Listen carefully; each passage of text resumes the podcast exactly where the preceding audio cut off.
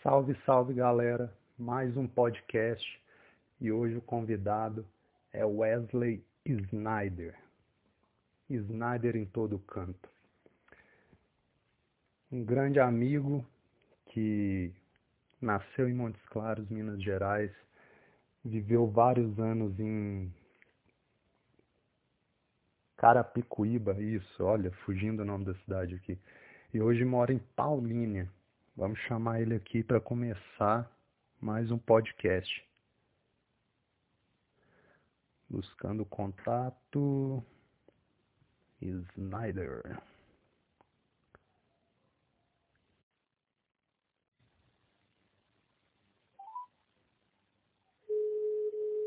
Tá chamando.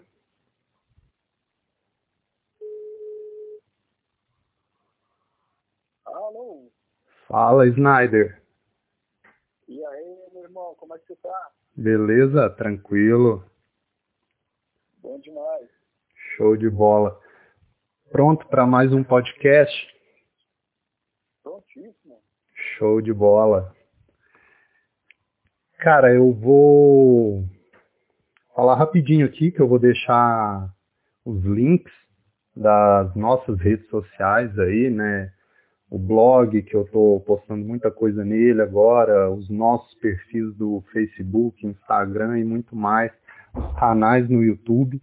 Vou deixar tudo disponível para quem estiver acompanhando aí. Depois é só ir na descrição do podcast, tanto no YouTube quanto Deezer, Spotify para acompanhar a gente, para se inscrever no canal, compartilhar, dar aquela força. Show de bola. É isso aí. O Snyder, para quem não conhece ainda e para quem já conhece, é um cara que viaja muito, está sempre na estrada aí. Mais um desses insanos, né, que vivem em busca de aventura constantemente já percorreu aí todos os países da América do Sul, todos os estados do Brasil. O cara viaja muito mesmo. E teve uma aventura mais recente aí, que o cara foi para um lugar onde todo mundo busca paisagens, lugares. Ele foi em busca de pessoas, de experiências diferentes, né? Foi aquela aventura pela canastra. Conta um pouco aí pra gente, Snyder, sobre essa aventura mais recente aí que você fez, que você está apresentando ela em capítulos no canal. Isso, isso mesmo, Alisson. Primeiramente, eu queria, já de cara aí, mandar um abraço para todo mundo que está ouvindo aí e dizer que é, tenho uma admiração enorme por você, cara. Você é um desses caras aí que me inspirou no início, junto com o Cascão de Osasco, né, nosso grande amigo, eu me criei muito em você para dar o pontapé inicial e rodar, rodar por aí, conhecer novas pessoas, novos lugares, é, seguir essas metas que eu tinha no motociclismo, que era de metas pessoais, que era de passar por todos os países da América do Sul, todos os países brasileiros, e outras metas, tipo desafios que também inspirei muito em você, você me ajudou muito.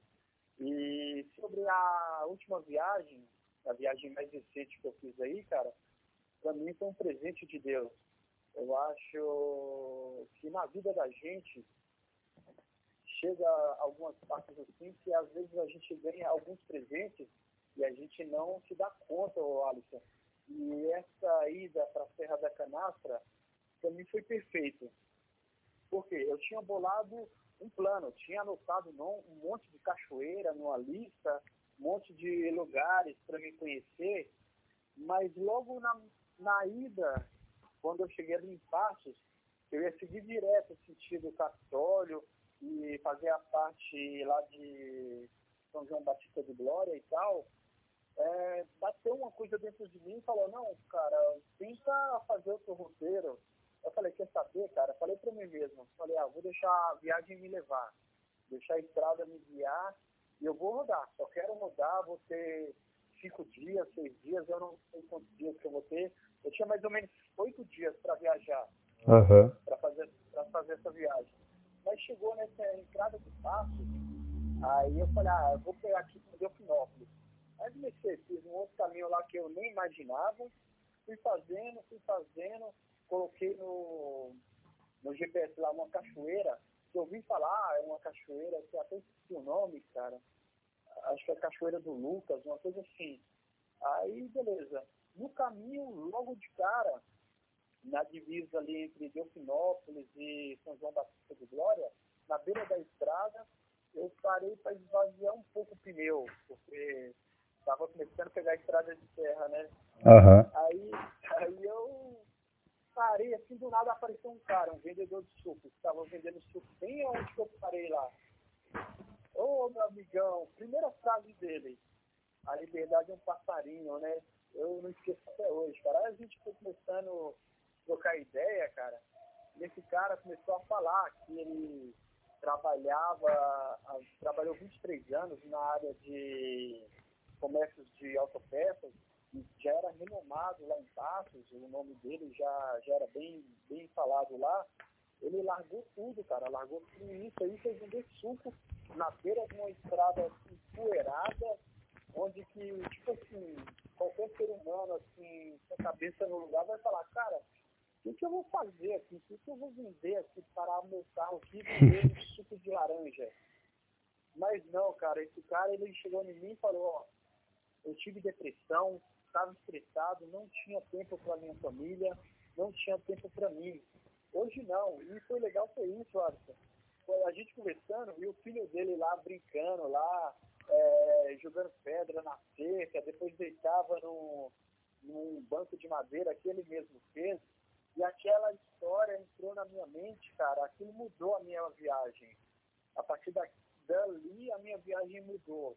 Eu coloquei para mim, ó, esquece cachoeira, esquece cidade, esquece qualquer coisa. Eu vou viver essa viagem é, intensamente. Eu quero parar nos botecos, conversar com, com, os caras mais bêbados que tiver lá. vou tomar uma com eles também. Mas a minha ideia foi essa, cara, conhecer as pessoas, bicho.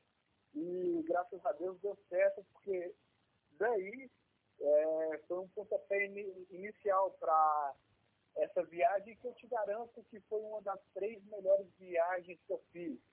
E o mais engraçado é isso. A gente, você também, assim, feito eu, feito outros caras, a gente sai da nossa zona de conforto. Às vezes a gente já fez viagens tipo de 16 mil quilômetros, 15 mil quilômetros, a gente vai para longe. Mas a satisfação estava tão aqui do lado, né, cara? Verdade. E, e vem aquela, aquela deixa, né? principalmente para a galera que está começando a viajar e às vezes o cara coloca numa rede social lá, ah, eu vou fazer uma viagem de 300 quilômetros, 200 quilômetros. Aí até alguns caras que já viajaram um pouco mais começam a desdenhar das pessoas. Ah, isso não é viagem, 300 quilômetros, 400. Cara, 20 quilômetros já é uma viagem. Depende da intensidade que a gente vive a viagem. Porque não adianta nada você fazer uma viagem igual as, algumas viagens que nós fizemos, viagens de mais de 15 mil quilômetros, mas você não curtir, você não extraiu o melhor da viagem, né? Você não é, extraiu o melhor das pessoas e deixar um pouco de você também, né? Verdade. Quando outro amigo for passar por lá, Aí você sempre vai ser lembrado, ó, o Snyder esteve aqui, cara, ser amigo dele, a mesma coisa, ó, o Alisson esteve aqui, que bacana ser amigo dele. Então eu penso muito nisso, Alisson. É, a gente pegar nossa moto, colocar gasolina e seguir, seguir, mas quando chegar lá, tentar viver a viagem intensamente, porque as cachoeiras, ah, daqui um ano elas vão estar lá, pode estar com mais água, com menos água. Agora as pessoas talvez não estão lá. Do mesmo jeito, lembra daquele rolê que você fez na Rota 32, que você tirou foto com as crianças lá? Sim. E pediu pro Beda entregar foto? Aham. Uhum. Quando o Beda chegou lá, a família tinha mudado, né? Pois é, e foi coisa de uma semana. Pra você ver, cara, por isso que eu falo que a gente tem que ser intenso no que, no que a gente faz, cara e eu sou muito assim, cara, acho que você já percebeu, eu sou muito é, focado nessa, nessa parada de intensidade, cara. Eu não, eu não saio de casa, tipo, com horário contado. Ah, eu vou sair daqui às sete e meia, nove e meia vou parar, tomar um café, meio dia eu vou almoçar, vou parar quatro horas para dormir. Não, cara. E eu me lasco com isso. me lasco com isso demais, cara. Principalmente na hora de montar a barraca.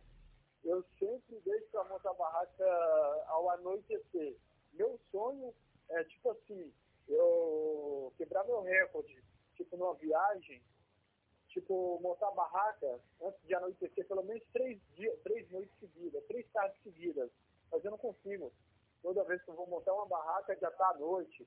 Porque eu vou indo, vou indo, vou indo, eu vou buscando meu limite e eu sempre vou conhecendo.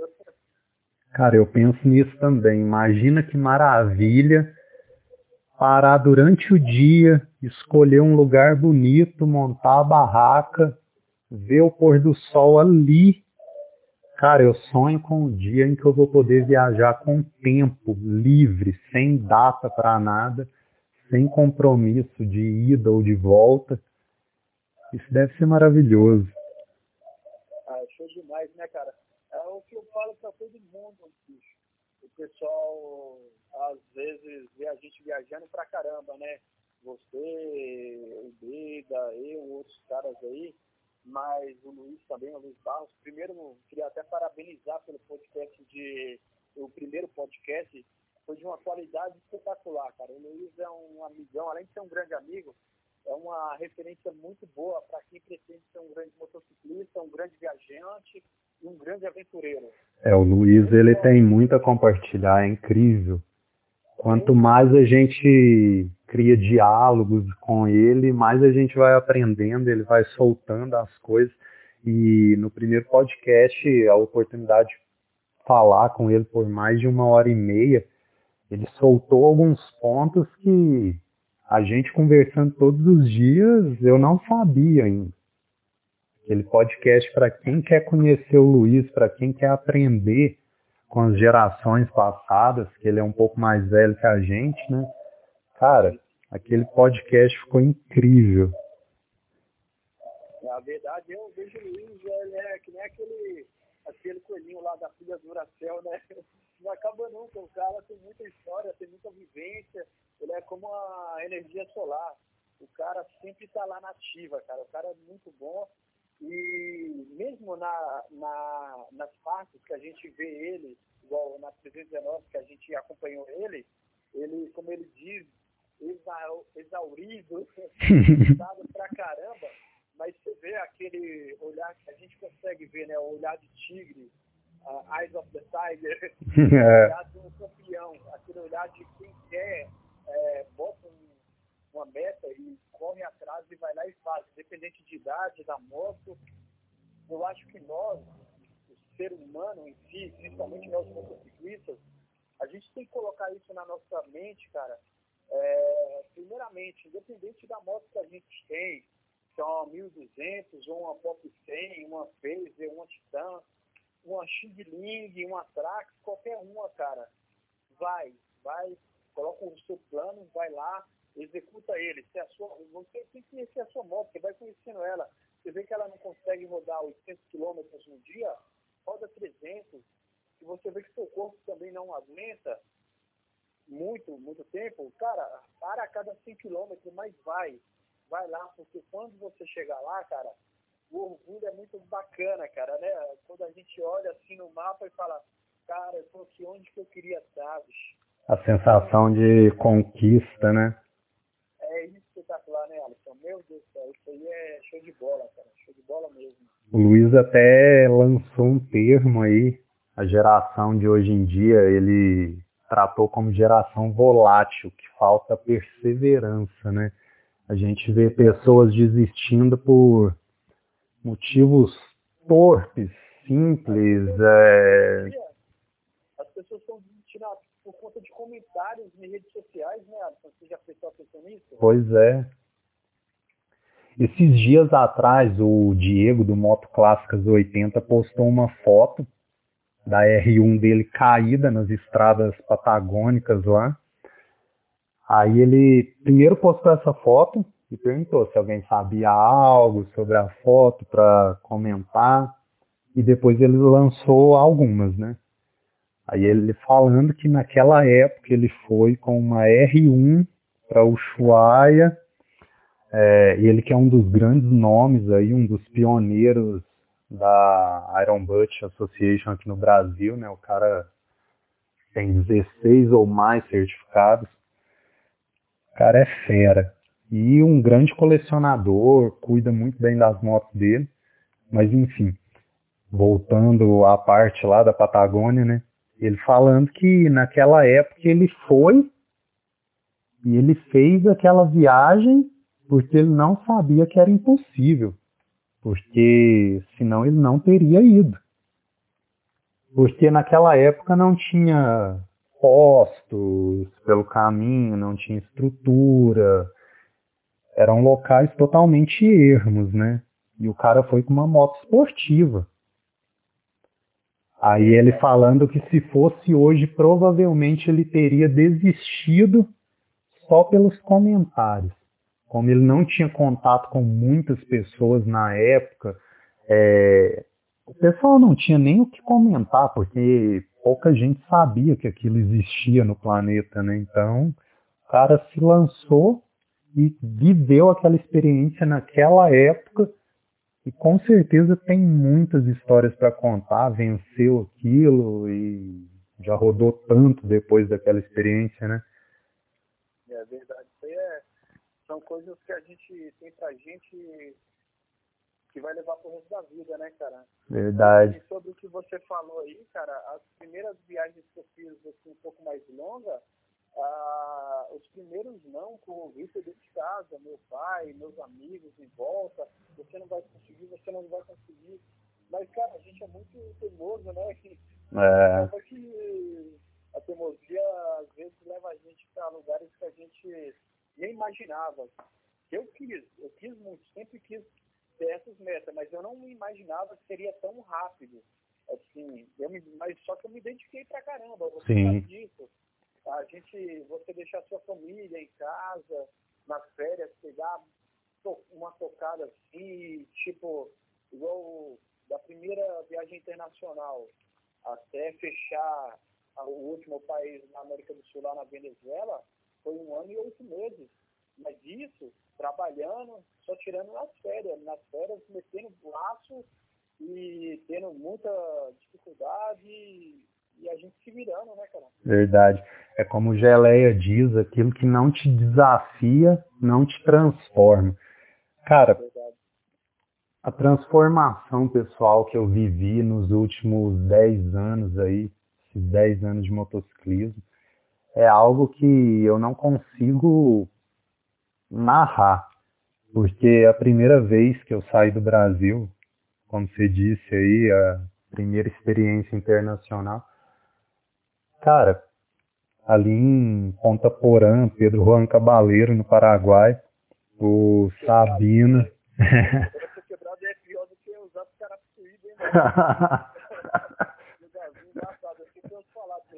Nem tem a placa mais, roubaram. Sabino me encontrou lá, a gente foi viver uma experiência com o pessoal de um grupo de escoteiros do qual ele ajudava lá, fazia parte. Cara, um oi em espanhol era algo que eu não compreendia. E no decorrer aí de 10 anos, percorri a América do Sul toda, fui em todos os países, tive a oportunidade de viajar por todos os estados, inclusive o Sudeste aí fiz aquela loucura, né? Percorri município por município.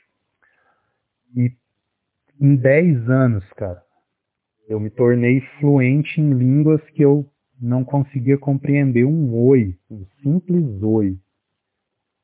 Hoje eu sou fluente em espanhol, tenho fluência também em inglês, só que o inglês a gente não tem tanta prática, né? Não, não é uma língua que a gente usa tanto. O espanhol a gente já usa mais, está mais próximo. Mas um agradecimento que eu quero deixar aqui ao Denis Lowe, que a gente conversou bastante em inglês lá, o pessoal da Guiana também, o Cauã. São essas experiências aí que desafiam e que vão transformando o nosso ser, né? Com certeza, cara. E o Denis Lowe é, é um caso atípico, né, cara? Você teve com ele lá, o Luiz teve, quando eu estive lá, ele veio pro Brasil, cara. Eu vou voltar lá só pra dar um abraço nele, cara. Já, essa é uma das metas que eu tenho pro futuro. Cara. Suriname, é aquela mão inglesa de novo lá que quase me deixou doido. dar um abraço nele e aproveitar e juntar o Melo, que é o vice-presidente lá do Bibi Boy, no clube do Denis Lowe. O Melo foi um cara espetacular. O que o Denis Lowe fez com você, o Melo fez comigo lá. O cara me tratou muito bem, cara. Então é, é uma galera aí que a gente tem um carinho muito grande, cara. É, o pessoal é um crew lá, uma família mesmo. De verdade, cara, né? De verdade mesmo. Cara, ontem, olha, eu denunciando quando foi a data do primeiro podcast. no podcast anterior, estou aproveitando aí a semana de folga e gravando com os amigos, mas eu vou lançando depois, né? Um por semana para não acabar com o conteúdo e depois ficar apertado para gravar mais. Você tem canal no YouTube, você sabe bem como é isso. A gente tem que tem que ir controlando o conteúdo, porque senão depois aperta. A gente não vive exclusivamente disso, né? Verdade. Ontem o Luiz, ele deu uma aula, cara, sobre a pop. Ele falou dos pontos positivos, negativos, falou da história daquela moto, as impressões pessoais dele. O pessoal chamava ela de mobilete, né, da Honda.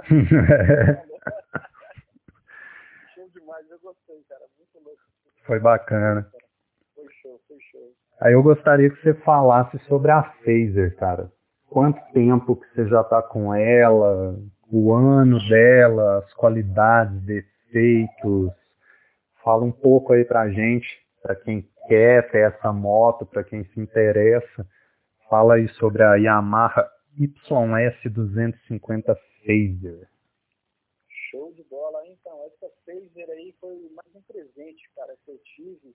É... Eu fui comprar ela na cidade de Itapira, é... através do meu amigo Delay, e eu, com a ajuda também do Cachorrão, que é um outro amigo nosso lá da cidade de Itapira. Eles acharam essa moto para mim na sexta-feira, o Delay que achou na sexta-feira. Aí o, o cachorrão levou numa oficina lá. Aí o cara falou que tava ok. Aí eu falei pro cara, eu quero a moto, só que eu vou conseguir só na segunda. O cara, não, beleza, você vir na segunda, você leva. Comprei ela, cara, é, em 2017, em maio de 2017. Ela tava com 59 mil quilômetros, comprei por 5 mil, que era até barata na época, porque eu tinha acabado de vender uma CG por 3.500, aí tipo, tive que aumentar pouca coisa.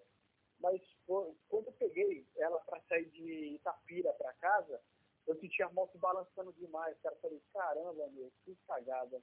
A moto tremia pra caramba. Aí depois, quando eu abastecer, calibrei o pneu lá, ficou top. Essa que é uma das dicas para todo mundo aí que é iniciante aí, cara. Até nós velhos também, né? Uhum. A calibragem do pneu tem que estar tá em dia, cara. A calibragem do pneu e a corrente bem bem lubrificado. Esses dois pontos aí a gente tem que estar sempre atento. Aí eu vim para ela, né? Peguei ela, se não me engano, numa semana. Na outra semana eu já fui lá para o Norte e Nordeste.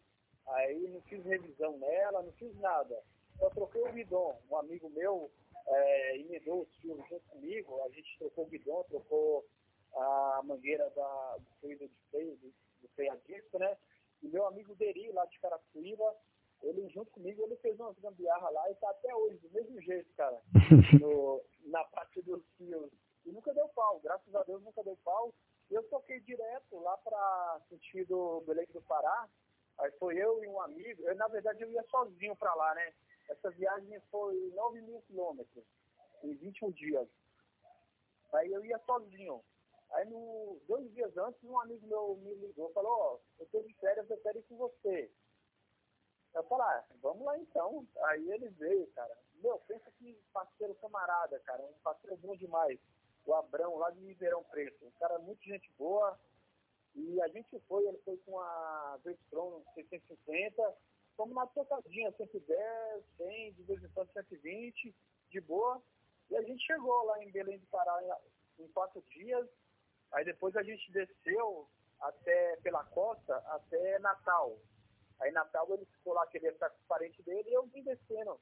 Desci lá, passei lá em Montes Claros, lá na minha terra natal. Conheci lá, foi nessa viagem que eu conheci lá a igreja de pedra lá em Barra do Guaçuí. Lembra que você foi lá? Ah, sim. Aham. Uhum. Oh, aquele lugar é, é, fantástico, né? E a história lá que o Rio das Velhas lá alagou, lá aquela, aquela igreja lá, que, daí nasceu aquela árvore, né? Foi muito louco, cara. Show de bola. E a moto, cara, em si, ela, hoje ela tá com 208.500 e alguma coisa.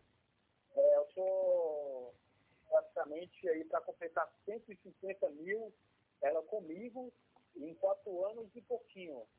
Então eu fiz dois aerobuses com ela, é, já usei óleo de carro, sempre uso os óleos mais baratos, pneu mais barato, relação mais barata. Eu não tenho eu não tenho muita coisa. Uma coisa que eu gosto de fazer na minha moto é testar alguns produtos para mim ver o que funciona nela e para que, tenha um custo-benefício legal, né? Uhum. Para outras pessoas que tenham menos condição financeira é, possam utilizar uma, uma, uns equipamentos mais baratos e, porém, é, te dão uma autonomia e uma durabilidade boa para que possa, em vez de estar gastando com com produtos caros de marca, você compra um, um mais em conta e você, o resto você coloca de gasolina e vai mais longe. Verdade. Nunca tive, nunca tive nenhum problema com ela, cara. Ela só deu um probleminha na Bolívia, quando eu estava indo para a Colômbia, ela entupiu o pré-filtro da bomba de combustível. Isso, mas aí eu conheci um mecânico lá, muita gente boa, ele é do mesmo motoclube do, do German, lá de, de Cochabamba. Aí ele abriu tudo, eu tinha levado uma, um filtro lá de um refil da bomba, né? Um reserva, eu já estava imaginando que podia acontecer alguma coisa com a altitude. Levei o reserva, ele trocou lá, não era. Aí o original está guardado aqui, mas deixou lá ligado. Aí ele foi, tirou lá e viu, ó, esse filtro aqui, o pré-filtro está ruim. Ele foi e tirou o pré-filtro, furou ele falou, agora a gasolina vai passar direta, mas você vai conseguir chegar no Brasil de boa, vai para a Colômbia, depois volta para o Brasil, depois que estiver no Brasil você troca ele, senão vai dar problema. E isso aconteceu, foi desse jeito aí, foi bem tranquilo. Mas a moto é boa, cara, é boa a autonomia dela ela hoje ela está variando entre 26 a 29 quilômetros por litro, mas eu já cheguei a fazer 38 quilômetros por litro com ela quando eu vim de Natal para Sergipe. Mas andando bem na manha, uhum. na viagem, tipo 80 por hora, 90, às vezes até 70, mas, meu, foi ele chegou a fazer 30 e 38, se não me engano. Isso mesmo, 38 km por litro. É, o tanque dela tem capacidade de quantos litros? 19. Ah, é do tanque antigo, né? É o isso que eu ia falar. Que antes era. Antes o tanque tinha capacidade para 19, né? Depois abaixaram para 16. quebrando as pernas da gente, né? Inclusive aquele, da, o da Teneré 250, que todo mundo olha, pensa que é um tanque robusto, só 16 ali. Ali devia ter um de 19. Verdade. Um amigo meu colocou um de 19 da Gile, da marca Gile, aquele de, de fibra, Sim. numa Lander. Meu, imagina a delícia que deve ter ficado a moto. Cara, eu vi um tanque dessa marca que a pessoa coloca no bagageiro, leva ele como se fosse um baú. E tem uma capacidade grande, cara, é como se fosse outro tanque. E aí por conexão através de mangueira, dá para colocar ele direto no carburador ou para puxar através do suspiro para uma moto injetada também. Aí eu pensei, nossa, isso é bom, hein? Para um Iron Butt. os dois aerobuts que eu fiz, eu tive sete abastecimentos nos dois. É, foi um trecho mais reto, né? Ah, é que eu não, eu não pesquiso não, não pesquisei força, fui indo, indo e onde parava eu abastecia. E aerobuses que eu fiz é igual a, a gente tinha comentado da outra vez, foi durante viagem. Uhum. É, deslocamento. É, deslocamento. Eu não, nunca fui de. Acho que esse é um dos erros que eu tenho, mas é, não, não esquentar muito com a rota, não. Só vou curtir a rota e fazer o que Deus quiser. É, porque o que mata é quando tem as curvas ali no trajeto, aí tem que registrar em cada ponta para comprovar que foi até lá, né? Aí é onde aumenta a quantidade dos abastecimentos. Pois é, cara, a Phaser, eu já comentei contigo, tem a edição limitada, aquela toda preta. Tanto a 2008, né, que tinha umas listras, uns detalhes em adesivo vermelho, e teve a versão 2010, que os adesivos eram dourados, né? Foram duas motos que tanto a 2008 quanto a 2010, edições limitadas com 5 mil unidades apenas de cada uma. Querendo ou não, já é uma moto rara, né? 5 mil no Brasil, um país aí com proporções continentais, né? Ainda quero ter. Agora, eu também. Uma moto que eu quero ter, cara, é, até por, por, influência do Luiz, do, do Tibola, dos meninos, é a POP, cara. Mas fazer que nem o Tibola fez, eu até estranhei o Luiz ainda não ter feito, cara, ter mudado o tanque. O pastor Rubens também, lá da Paraíba, se eu não me engano, que ele é, ele falou comigo esses dias. Ele colocou um tanque dele, acho que agora acho que é de 14 litros. Imagina só, 14 litros numa Pop 110, cara. Cara, vai longe, hein? Não, dá pra arriscar, vai no Butt também. depois, não, depois do que o 62 fez, dá pra arriscar um Aerobut com a Pop, hein, mano? É, aí o cara tem que se cuidar porque não pode passar de tantas milhas, né? Quando chega ali cerca de 500 quilômetros é obrigatório abastecer, não pode puxar demais. Ah, verdade, isso mesmo, é. Cara, eu gosto de histórias antigas aí, que as pessoas mais velhas contam, como a gente estava falando das pessoas aí que se encontrou na canastra, pessoas que têm histórias diferentes, né, do que a gente está acostumado a ouvir, viveram em épocas diferentes. É... Qual que é a sua idade, cara? Eu não lembro. É, eu vou fazer que eu também não lembro. Eu tenho 40 anos, completei 40 anos no ano passado, aí, em junho, 29 de junho. E estamos aí. Tamo ah, a gente aí. tem 10 anos de diferença, nem parece. É, nem parece, acho que é o espírito, né, cara? Acho que ah, o foco, a vivência, os, os gostos. E tem até uma coisa que eu ia te perguntar, cara, quando a gente estava falando lá atrás, mas surgiu e voltou aqui. É, agora eu vou te perguntar, se não fosse o motociclismo há 10 anos, o que você acha que você seria hoje? Ah, cara, eu não faço ideia. Eu não faço ideia, porque o motociclismo ele foi um renascimento para mim. Porque eu tive uma questão de saúde no passado, eu estava focado em seguir carreira militar, acabou não dando certo. E, cara, eu tava empurrando a vida, né? Então, a partir do momento que, eu comecei o nível superior, quando eu entrei na faculdade, que aí eu descobri o motociclismo, aquilo ali me trouxe novos ares, cara. Foi um ressurgimento como de uma fênix. Ali é como se tudo estivesse pegando fogo e eu renasci das cinzas ali e desde então a minha vida é outra, cara. Se não fosse o motociclismo, sinceramente, eu não sei o que seria de mim hoje. Eu entendo. E assim, né, Alisson, é, a minha visão é essa aí, cara.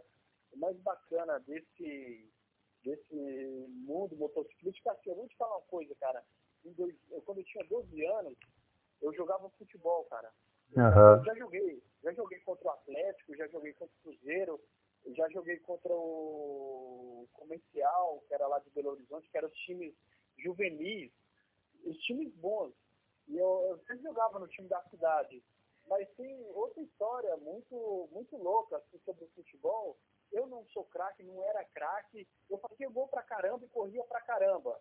E era muito determinado no que eu tinha que fazer. Eu, eu colocava na cabeça, eu tenho que, eu era ponta esquerda, eu tenho que correr, se der pra driblar, eu driblo, eu driblo o cara, se não der, eu dou um toque pra frente, sai correndo e vou lá e faço o gol. Tanto que a maioria dos gols que eu fazia era de cobertura, porque tava contra-ataque, o cara dava um chutão, saia correndo, pá, gol. Beleza. Eu tentei ser jogador. Não consegui. não consegui. Não consegui ser jogador. É que nem aquela música lá do, do Trajar Rigor. A gente não. A gente, é, como que é? Inútil, a gente ah. inútil. Eu tentei jogar bola, não consegui. Aí beleza, pensei que era o final. Aí sempre gostei de rock, né? Aí do nada os caras montaram uma banda, precisava de vocalista, ninguém queria cantar. Eu tentei ser vocalista. A bandinha era até boa, mas o vocalista era muito ruim. Aí não deu certo também. Aí, quando, mas o legal foi isso, que através dessa banda eu conheci o motociclismo. Uhum. A gente começou a, a tocar em por, por, um evento de moto, né? E daí então, desde o primeiro dia que a gente tocou, que a gente tocava música que ninguém tocava. Imagine só um monte de moleque novo Tipo, eu era o mais velho, eu tinha 20 e poucos anos, tinha um moleque de 17 na banda, outro de 20, outro de 19, e eu mais velho lá, né? Mas, tipo assim, os caras novinhos indo tocar no motoclube, tocando Jovem Guarda, tocando Beatles, tocando Elvis, Creedence, América, só aquelas coisas antigas. Nossa, os caras cara apaixonados, cara. Os caras, pô, a gente a gente quando recebeu o primeiro pagamento, caraca, mano, que louco. Falar, oh, a gente saiu pra caramba, mas a gente não esperava ganhar dinheiro e tal. Beleza. Aí a gente tentou, tentou aí, me banda, como numa sociedade, sempre tem umas, como falam, uns, um, umas disputas de egos, né, que sempre tem. E a gente tinha uns meninos bons lá na banda, só que o ego falou mais alto e acabou que eu mesmo, eu que era o que fazia mais a correria, o Jurier não quis mais ir para a banda, falei, quer saber, vou arrumar outro, outro, outra coisa para me focar, vou focar na banda. Aí um amigo me apresentou motociclismo, depois ele faleceu, aí eu falei, cara, eu vou dar continuidade no que esse cara fazia, porque eu gosto dele pra caramba, um grande irmão.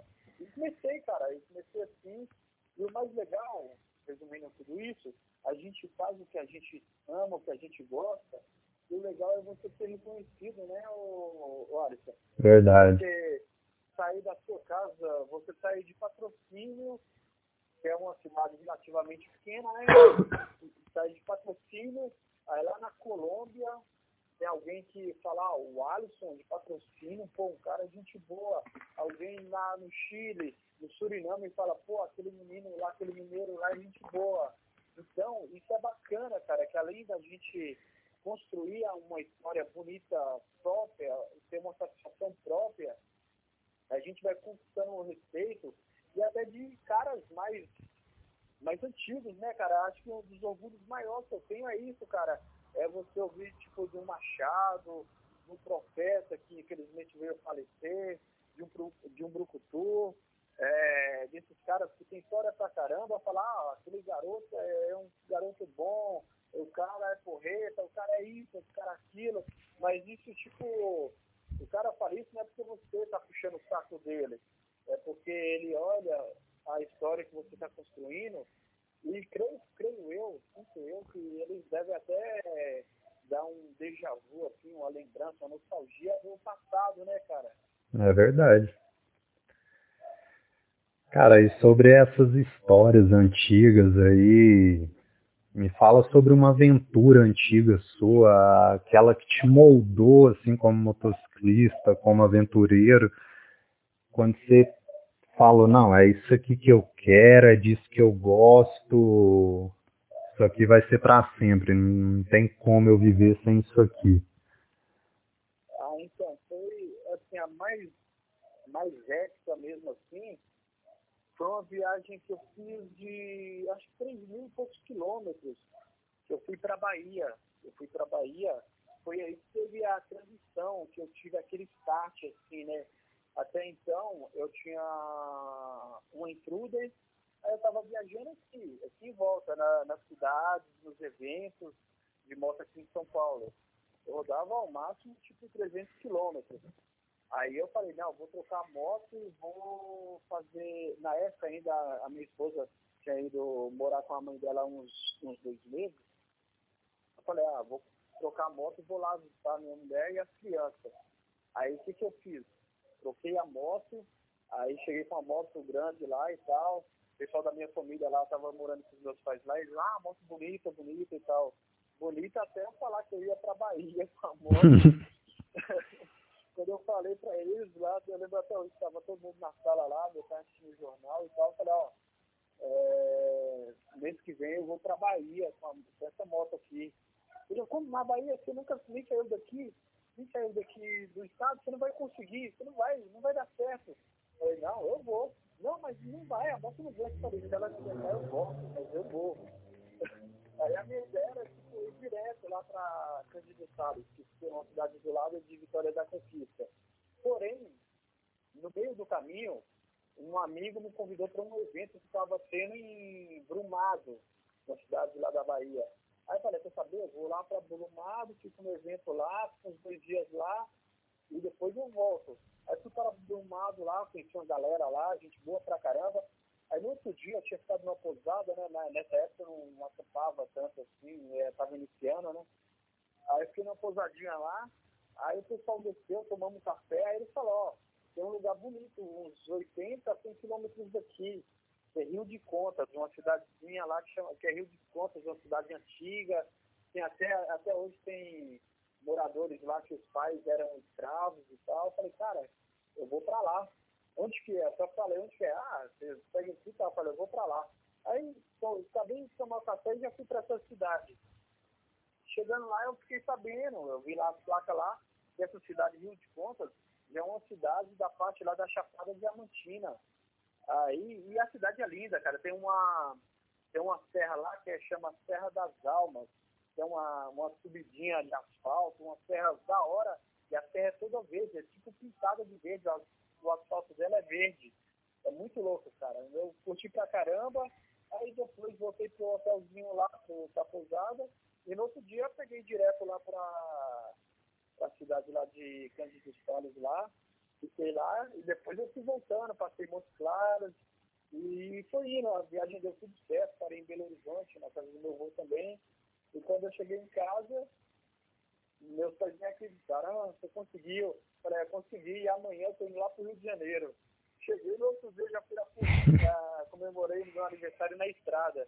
Eu fui lá pro Rio de Janeiro, e aí eu fiz lá Serra da Maromba, Itatiaia, fui até o Parque Nacional é, do Itatiaia lá, lugar bacana pra caramba, cara. É, lá é show.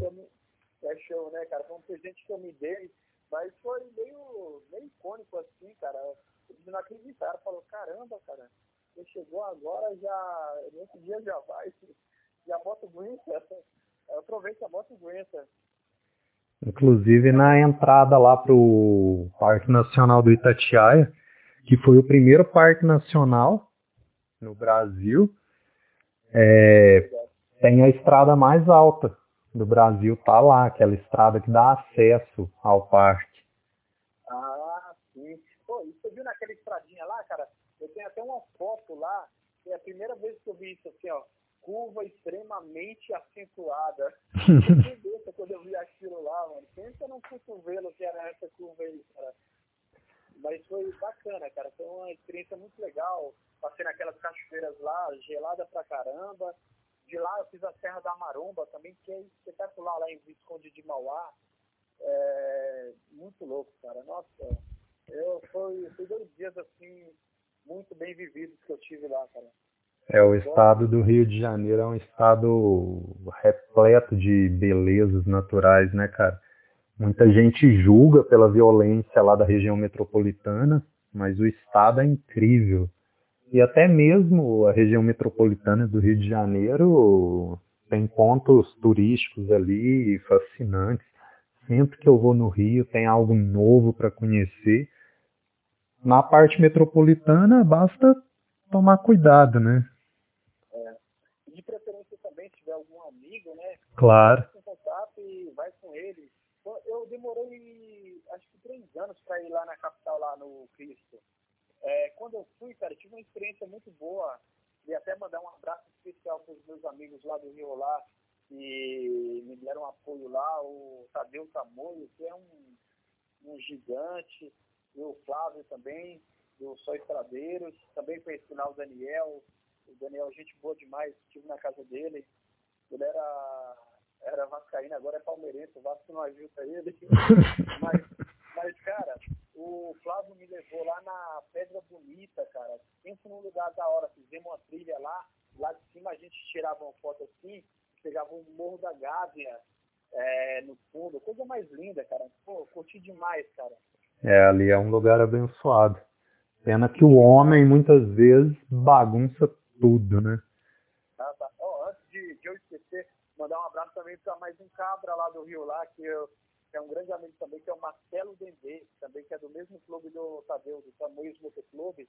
Inclusive, eles até me deram uma, uma camisa do Tamoios quando eu estive lá. Os caras me trataram muito bem, cara. E é isso, ô, Alisson.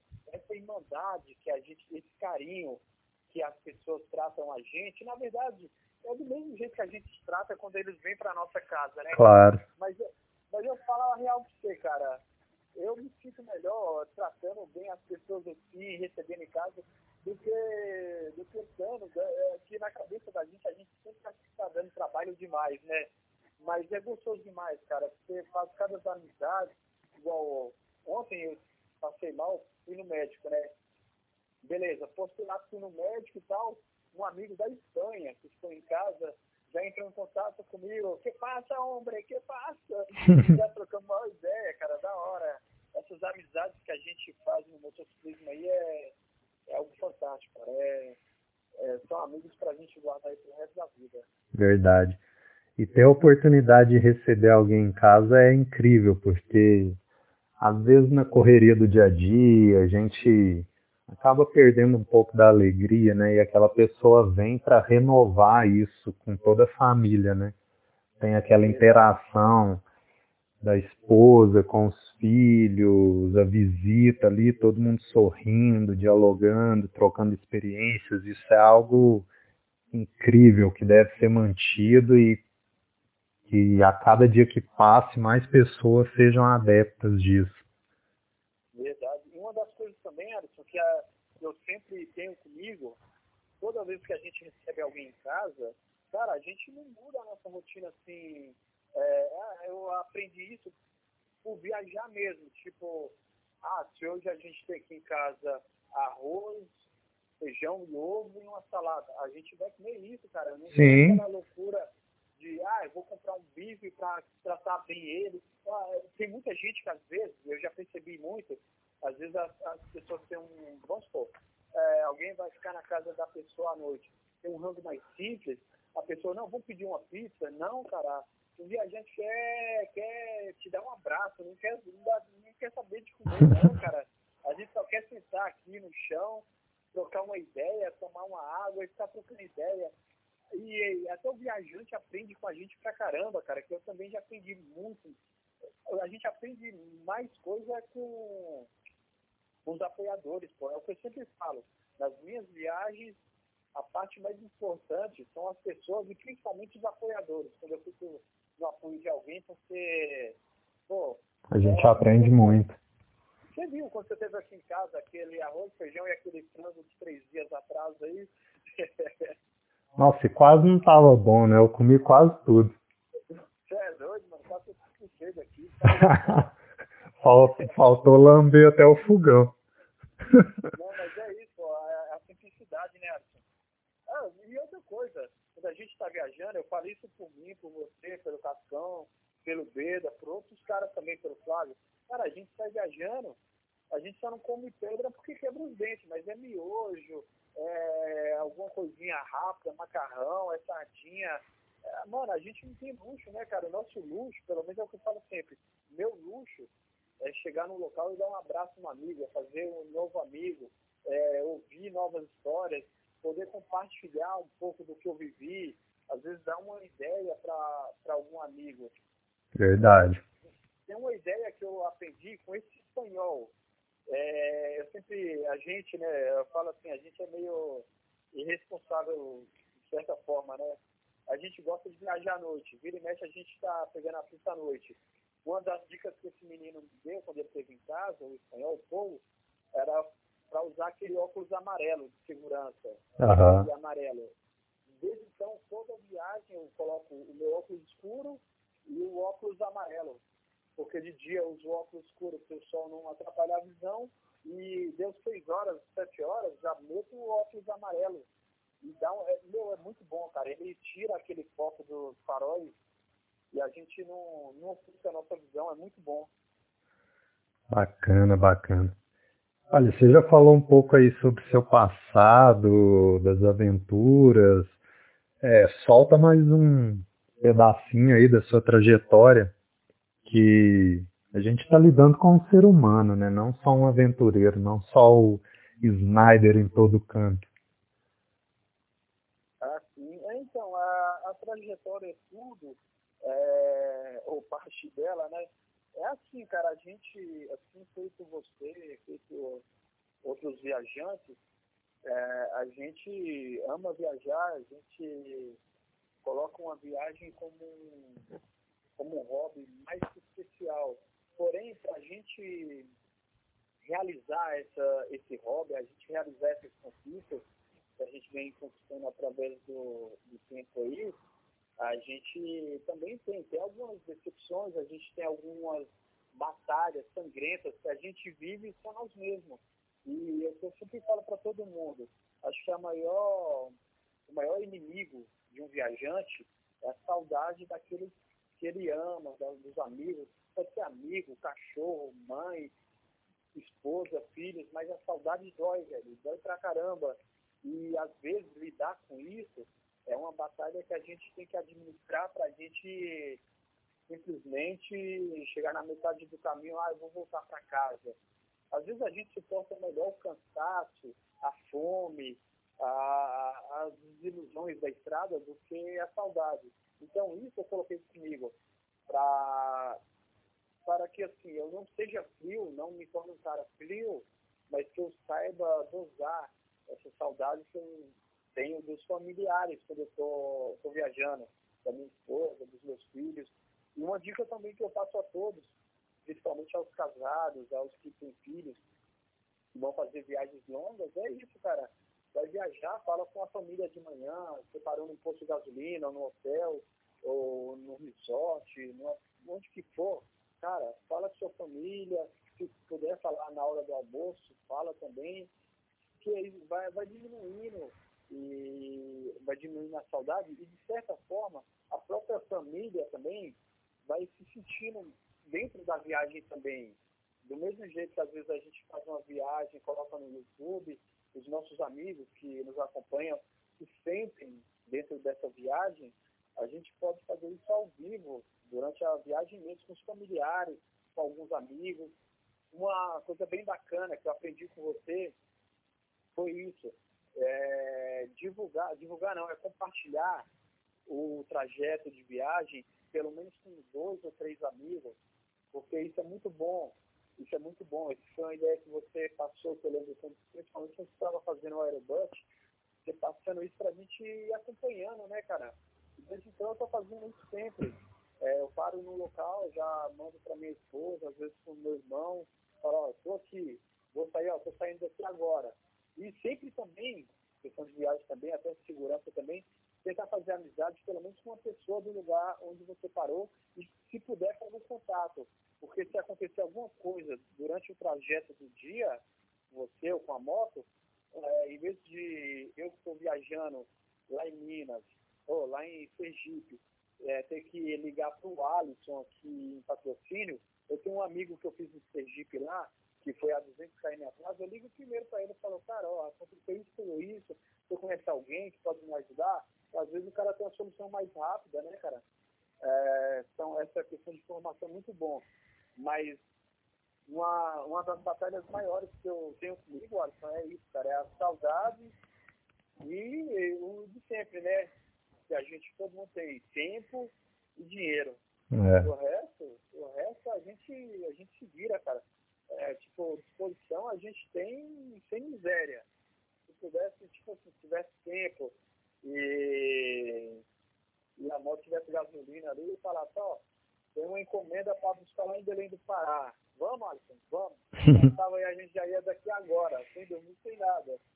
Verdade. Tem muito o que pensar.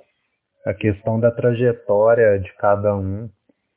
Quanto mais se roda, mais pesada é a trajetória, né? Porque hoje, a cada dia que passa, né, tá tudo cada vez mais caro. E para manter essa inquietude na alma que a gente tem, isso demanda muito dinheiro e para ganhar dinheiro demanda tempo. Então a gente coloca a nossa vida nesses projetos, a gente trabalha em prol disso e tem as despesas familiares, tem despesa de casa, tem a nossa vida pessoal. Então, quem vê um sorriso no Instagram não imagina a labuta que foi para chegar naquilo ali, né? É bem isso mesmo. Eu digo mais ainda, cara, é... o... eu sou habituado pra caramba, cara, porque assim, é igual você falou, tudo demanda uma, uma certa quantidade de dinheiro, né? Tudo. Por isso que eu coloquei para mim também, eu ia fazer agora, vou entrar de férias agora dia 17 desse mês, eu ia ou para o sul, ou para o leste, ou para o oeste, eu ia fazer uma viagem aí de uns 3 mil quilômetros. Mas do jeito que está a situação, eu decidi não fazer e decidi investir também no, na minha profissão. Eu sou eletricista, é, já há um tempo já, né? Uhum. E eu estou investindo aos poucos. A minha meta é todo ano fazer no mínimo um curso, um curso é, extracurricular. Acabei de finalizar um técnico também, para que eu consiga galgar um, um emprego com mais destaque, com uma condição financeira que vai me beneficiar mais e e assim, dá uma qualidade melhor de vida para a família e também ter uma qualidade melhor para mim fazer as viagens. Mas eu sou, eu sou abençoado pra caramba, Alisson, porque a minha família aqui, cara, a gente aprendeu a ter uma vida muito simples. É, graças a Deus, a minha esposa, os meus filhos, eles não são o tipo de pessoas que querem aquele time de marca, querem aquela roupa de marca, querem, tipo, ah, fica enchendo o saco o tempo todo para ir no McDonald's. Ah, às vezes, ah, eu quero ir no McDonald's. Eu chego e falo, pô, hoje não dá. Ah, tá bom, então vamos ali na lanchonete da esquina. Então eu peço uma pizza. Tipo, eles têm uma compreensão muito grande com isso. E a gente tem um estilo de vida muito. Uma família muito simples, cara. É, e eu dou graças a Deus por isso, cara. Que se não fosse isso, que a gente que tem família, se você tem uma família que já é mais, tem uma alma inquieta para o lado financeiro, você tá fudido, mano. Você tá lascado. Aí nem dorme. Aí não dá, pô. Você tem que fazer que nem o Júlio, tem que trabalhar em duas empresas, pô. E a coisa que eu não quero é isso, cara. Eu não quero ficar me matando de trabalhar. Eu, sinceramente, até na empresa que eu trabalho, eu não gosto de fazer hora extra. Eu não quero, tipo, eu não quero ganhar muito dinheiro, eu quero ganhar apenas o suficiente para mim viver com minha família de boa, mas eu quero viver, cara. Eu já, já, já passei muitas situações que eu trabalhava pra caramba, não tinha final de semana, não tinha hora de descanso, agora eu não quero mais isso não, cara. É. Na verdade, eu quero mais que uma, uma das coisas que eu tenho comigo é isso. Eu acho que você já percebeu, assim, entre as pessoas, a maioria das pessoas se mata para buscar um lugar ao sol. Eu só quero ficar na sombra, cara. Eu não quero isso, não. Eu só quero uma rede e já era. Deixa eu aqui, tá bom demais. Pô, o pessoal quer brilhar, beleza, vai lá, brilha. Eu quero ficar na sombra aqui. Se tiver uma água, Música gelada, tá bom. O cara nasce em Montes Claros, a naturalidade dele tá falando mais alto agora. Não, agora tá. demorou, assim, eu saí de Montes Claros com 13 anos, fui para Belo Horizonte, lá uma cidade, para Ibirité, na verdade, uma cidade da grande BH. Morei lá quatro anos e depois vim para Carapicuíba. Aí 20 anos em Carapicuíba. Nossa, muito Aí, tempo. Você, é muito tempo. Você pega aquela mentalidade da das grandes metrópoles, trabalhar, trabalhar. Meu, mas eu estava vendo, trabalho, trabalho, trabalho, junto dinheiro, aí acontece alguma coisa e o dinheiro vai embora. Ah, tem que pagar aquilo, o dinheiro vai embora. Falei, quer saber, cara, eu quero ir pro interior. Aí eu meti o louco, fui para Marília. Foi um tiro meio às escuras. Fui para Marília, não conhecia ninguém, fui lá, conheci um grande amigo, que é o Miro, do motoclube Águias de Cristo. Águias Cristo. O cara é muito gente boa, me recebeu na casa dele, conheci a família dele. É, é o irmão que eu tenho lá em, em Marília. Foi um cara espetacular para mim e para minha família também. A família dele abraçou a nossa família como se a gente fosse irmão de verdade. Porém, em Marília lá o clima é um pouco mais elevado, né, mais quente, e a família toda já acostumada com a garoa lá da Grande São Paulo, aquele frio, a família não adaptou, aí surgiu uma vaga para trabalhar em Valinhos, na mesma empresa que eu trabalho. Eu pedi transferência, aí só que lá em Valinhos o aluguel lá é, é para bilionário, pensa numa cidade de cara, cara. Meu, a cidade é muito cara, porém a cidade é espetacular, uma cidade ótima, mas o aluguel é muito caro. Mas eu encontrei outra cidadezinha boa, com aluguel mais barato, que é aqui onde eu estou, que é Paulínia, mas já estou pensando em ir para um lugar mais tranquilo ainda, cara. No meio do ano eu vou mudar de novo. Daqui a pouco chega aqui. Então, mas a ideia é essa mesmo, cara. Cada vez eu estou mais, indo mais para o sul de Minas. Talvez eu vou para Cosmópolis no, no meio do ano. É, não é, é uma cidade do lado aqui de Paulínia mas só que é bem mais tranquila, cara. É uma cidade bem pacata, é, com dois grandes amigos lá do motoclube Covil, dos lenhadores, que é o Mendigo, que ia mandar um abraço para ele, o Mendigo e o Kurt. E hoje eu descobri que um outro grande amigo meu também mora lá, já está fazendo uma campanha para mim ir para lá também. O Guerreiro, que é, que é outro grande amigo, eu, foi o motociclista do Sinistro, dos Abutres. Agora ele está focado mais na família aí. E recentemente ele fez o, o caminho da fé também, caminhando. Foi lá de Águas da Prata até a Nossa Senhora Aparecida. E quando eu vi lá o vídeo dele, cara, deu uma vontade de fazer isso aí, cara. Eu vou fazer esse caminho aí a pé, logo, logo. Aí a barriga vai embora. Então, é, eu agora, esse ano eu coloquei a, a meta aí, 2022 menos 10. Quero tirar 10 quilos. E essa aí é um prato cheio. É, cara, eu também tô com peso um pouco elevado. É, porque se a gente emagrecer, até para a questão da moto, das viagens, o consumo, a estabilidade, o peso, né, pô? Imagina só, você tira 10 quilos de bagagem, já dá uma, uma, uma pilotagem mais, mais gostosa, né, cara? E eu já tô, faz tempo que eu tô fazendo isso, com essa ideia aí, mas não tive coragem, mas esse ano aqui vai ser um ano de mudanças aí. É igual eu falei no vídeo hoje, eu não sei se eu vou conseguir, mas eu estou tentando, e se eu emagrecer um quilo, pelo menos já, já valeu a pena. Agora se eu engordar, aí, aí a gente fica mesmo. É, eu tô com 82, o ideal mesmo para me sentir leve, acredito que seria 75. Tinha que dar uma diminuída. Pô, nem te fala, eu pesei, eu tava com o uniforme da empresa, e tava com aquela bota da empresa lá, né? Uhum. Deu 84 quilos e ponto 90. Aí os caras começaram a me zoar no Facebook. Ah, eu vi. Pesa 2 quilos. Beleza. Hoje eu pesei e era quase isso mesmo, cara. Deu 83 quilos, ponto 3, ponto 5. Não, é, aquele uniforme é pesado. É, pô. É, mas aquele uniforme vai me ajudar a emagrecer. Nesse solzão, ele vai, vai ser um, vai ser um companheiro. Cara, sobre a banda que você falou que teve já, estilos musicais que você mais gosta, indica uma música aí para quem está acompanhando o podcast para o pessoal pesquisar depois e escutar uma música aí que você deixa para que todo mundo pesquise e curta depois. O Luiz deixou uma ontem, cara. Eu lembro daquela música, mas eu não sabia o nome dela, eu não sabia quem cantava. E é uma clássica, cara. Depois dá uma olhada nos comentários lá do podcast no YouTube. A gente colocou os links lá. Oh, show de bola, vou ver sim. Ah, então, cara, uma música só, eu vi duas músicas na cabeça o tempo todo, cara. Escolhe um. É, eu vou colocar essas duas, porque só de você falar já vem na cabeça.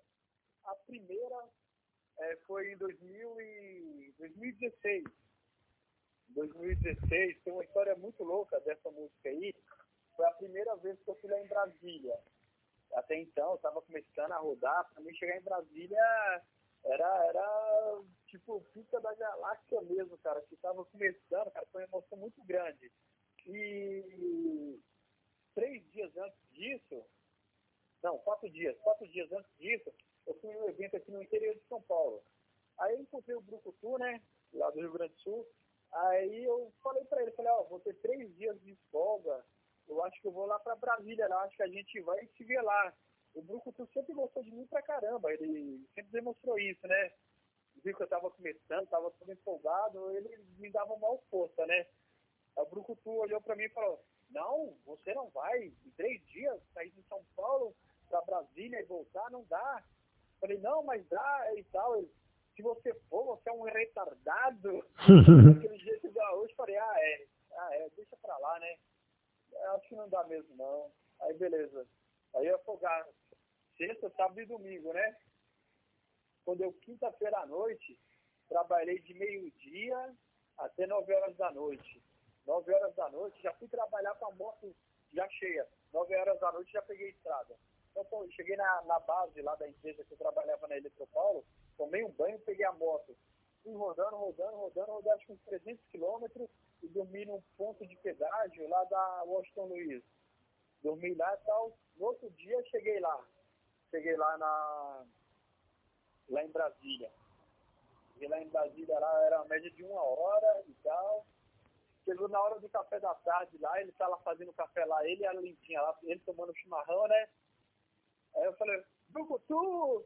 Ele, não acredito que você veio.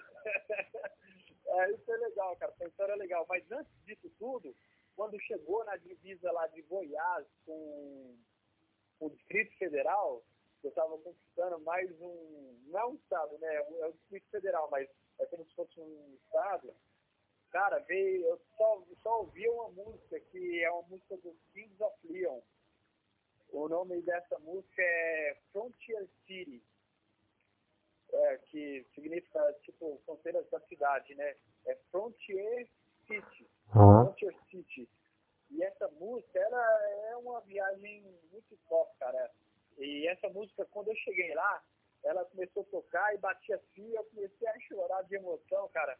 Ah, foi muito louco, cara. E a outra foi uma situação parecida. A outra já foi já foi no. Eu vim no da Colômbia, aí já, já tinha mais um pouco mais de experiência, né? Um pouco mais de vivência. Eu pensei que eu não ia sentir essas coisas mais, cara. Mas ali, você conhece bem essa estrada. Saindo lá de Cusco, vindo sentido Madre de Dios, lá, sentido lá. É, Assis Brasil. Puerto Maldonado.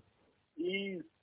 Aí o que acontece? Lá naquelas parte de geleira lá em cima, lá, é, Abra, é, esqueci o nome do, da, da, da serra lá, e a gente pega tudo gelado lá. Antes disso, um dia antes, eu usei um GPS offline, esse GPS tava, me fez andar 380 quilômetros à toa. Ele estava me mandando por uma rota que não tinha nada a ver, aí eu resolvi retornar, aí eu peguei a interoceânica. Uhum. Aí continuei pela interoceânica, dormi num lugar lá, cara, que tava lá, a placa lá na, na frente da, do hotelzinho lá, hospedagem, Wi-Fi, banho caliente. Eu falei, e tava um frio desgramado, cara, já era umas 8 horas da noite. Eu esqueci, acho que o nome da cidade era Tinca, se não me engano. Mas tava um frio desgraçado, devia estar uns 6 graus, 4 graus, tava muito frio, cara. Eu falei pro, pros donos lá, falei, ó, eu só necessito um banho, um na cama e um Wi-Fi. Solo, solo. Aí eles, tem, tem sim, tudo bem, tem sim. Tem banho, cama e Wi-Fi. Beleza. Desci lá, falei, cansado pra caramba, falei, não, cheguei aqui, amanhã eu vou sair 5 horas da manhã. Beleza, fui tomar banho, cara, fui ligar o Wi-Fi e não tinha um Wi-Fi. Falei, o Wi-Fi, ah, não, está arrumando. Falei, então deixa quieto, eu quero tomar um banho. Fui tomar um banho, água gelada, cara. Falei, ó, oh, não esquenta. Aí o tiozinho falou, ah, que a água tá pouca. Amanhã a água chega aí dá um banho quente. Falei, puta que pariu, cara. Meu, eu tentei dormir, deitei na cama lá, já eram as 10 horas da noite. Deu duas horas da manhã, acordei. Aí quando eu liguei o chuveiro lá, cara, precisando tomar um banho, saiu água quente. Quente não, uma água morna. Já tomei um banho lá, passou um pouco de cansaço, fiz o café, deu umas 5 horas da manhã, cara. Fui lá, já tinha pago o pessoal lá, nem falei nada, só levantei a, a porta da garagem, peguei a moto e saí 5 horas da manhã. Cara, 5 horas da manhã até 8 horas da manhã, eu rodei 30 quilômetros, Alisson. Eu rodava, parava, colocava uma blusa, luva, rodava, parava, muito frio, cara, muito frio. Eu não aguentei, rodei 30 quilômetros em 3 horas, cara. Aí depois disso passou, meti o pé, mano, meti o pé, acelerei, acelerei, e de lá eu consegui chegar até Assis Brasil. Mas antes de chegar no Assis Brasil, eu passei aquela parte lá de, de geleira e tudo, aí começou, cara, chegou uma parte da montanha, quando estava tipo aquele, aquele clima ande, mesmo andino, lá já chegando em Madrid de Dios, lá já chegando, passei lá o gelo, depois uma parte meio andina, aí depois saí na floresta, lá na floresta amazônica peruana, lá na, em Madrid de Dios, aquela curva lá, cara, comecei a chorar, cara, só vi uma música na minha cabeça, Impossible, que é do James Arthur. É, meu, que a música fala, que só que ele fala tipo de mulher, mas era o tempo todo. Impossível, é impossível. Muita gente teve amigo nosso, cara, falou, meu, você não vai conseguir, você vai fazer um rolê pros outros. Pô, não é assim, cara. Uma pessoa tem um sonho, se você não quer ajudar, não atrapalha, cara. Se ele vai quebrar a cara, deixa ele quebrar, mas deixa ele sonhar, cara. Não chega, tipo, jogando água fria. Pra mim, eu até coloquei num vídeo meu, uma das maiores covardias do ser humano é você destruir o sonho de alguém, cara. Não pode fazer isso. Não é justo. Não é justo fazer isso, cara. Porque o que a gente sente depois que a gente chega lá, ou até mesmo depois que a gente tenta e não consegue, e depois a gente volta, e de onde a gente não conseguiu, e a gente vai lá e consegue, é gostoso demais, cara. É uma vivência que, que todos, acho que todo ser humano tem que ter essa vivência, cara esse, esse desafio consigo mesmo ir lá e tentar buscar. Se vai conseguir ou não, isso aí só Deus sabe, mas você tentou, cara. Se você tentar, a possibilidade é bem maior do que você não tentar, né? E essa música vem, cara, vem na minha cabeça o tempo todo, eu fazendo a, a curva, chorando e só ouvindo essa música, imaginando essa música na minha cabeça impossível, impossível. E lembrando o rosto das pessoas que falaram para mim que era impossível eu chegar ali. Eu chorava e lembrava dessas pessoas. Aí, chegando aqui em casa, eu lembro dessas pessoas, ou você conseguiu, hein, cara, mas oh, foi corrido. Não, não foi corrido, foi no tempo que eu tinha que fazer, cara. Eu Verdade. Tinha aquilo, eu tinha que viver aquilo. No, tipo assim, se você tem uma visão de viagem, essa visão é a sua a minha visão era aquela, eu tinha as metas que eu queria fazer, e dentro dessas metas, eu tentava colocar desafios, tentava conhecer pessoas, tentava conhecer lugares. Eu me sacrificava, como você se sacrifica às vezes, para dar um tiro maior. Às vezes a gente não come durante a viagem para ganhar tempo. Às vezes a gente dá uma estilingada maior para chegar em outro ponto e poder estar com algumas pessoas mais tempo, ou estar curtindo um lugar mais tempo. É, mas é o que a gente tem. A gente tem que aprender a se virar com o que a gente tem. Eu estava até falando isso com o menino que trabalha comigo, que assim, eu tiro o chapéu para todos, cara. Independente da classe social, independente da moto. A partir do momento que você coloca na sua cabeça que você tem um sonho, que você vai correr atrás dele, cara, vai lá e faz. Eu tiro o chapéu. Se você tem muita grana, vai, faz um rolê do jeito que você quer, cara do jeito que você pode. Se você tem pouca grana, se adapte, procure ver vídeos, depoimentos de pessoas que viajam do mesmo jeito que você pretende viajar você vai pegar muitas dicas boas e vai conseguir fazer. Mas independente se a pessoa tem motona, tem dinheiro, não tem, vai de carro, às vezes você vê um motociclista aí sendo criticado porque ele montou um motorhome ou que ele vai viajar de carro, porque ele também quer viver isso. E muita gente metralhando, dando chicotada, não é assim, pessoal. A vida é assim, a vida, a gente tem que viver a nossa vida, né, cara? Independente do que o outro vai fazer, pô, legal, é méritos dele. Às vezes a gente vê, pô, eu vi recentemente caras falando que já fez isso, já fez aquilo e tal. Mas, cara, se é, se é verdade ou não, é você que vai, vai carregar isso com você, cara. Porque acho que a vergonha maior não é, tipo, alguém falar, ó, oh, esse cara tá mentindo. Isso aí, infelizmente, hoje em dia, todo mundo vai te julgar. Mas é dentro de você. É você falar, ó, eu fui em tal lugar. E aí, você foi mesmo, cara? É a sua mente. Você foi mesmo? Ah, eu fiz isso. Você fez mesmo? Ah, eu rodei tanto, você rodou mesmo. Bacana, parabéns. Mas isso é você mesmo, cara. É a mesma coisa, tipo, às vezes muita gente, ah, eu já fiz aerobus e tal, blá, blá, blá, blá, blá, blá, e não quis, não Cara, eu você lembra, cara, que eu ouvi disso de caras que era referência pra mim, ah, eu quis, mas eu não, não quis registrar, eu quis, mas eu não quis registrar. Sei. Troféu. Que troféu? Não tem troféu, cara. O troféu é você ser lembrado por pessoas feito o Alisson, feito outros caras que já fez, falar, ó, pô, o Snyder fez, ó, o nome dele tá lá no site lá, e o cara foi guerreiro, tinha pouco tempo, tinha, tinha, tinha acabado de sair do trabalho, no outro dia já foi, não se preparou, o cara foi lá e fez. Agora uma pessoa, tipo, que não, não fez nada, vai, vai numa rede social só pra, pra tipo, denigrir uma felicidade que você tá lá, pô, eu consegui, cara. Tipo, eu não sou melhor que você. E também não quero ser. Porque é assim, a vida é assim. E talvez eu, eu seja, tipo, é, seja não, talvez eu tenha um destaque maior numa certa função, você tem um destaque mais do que eu em outra.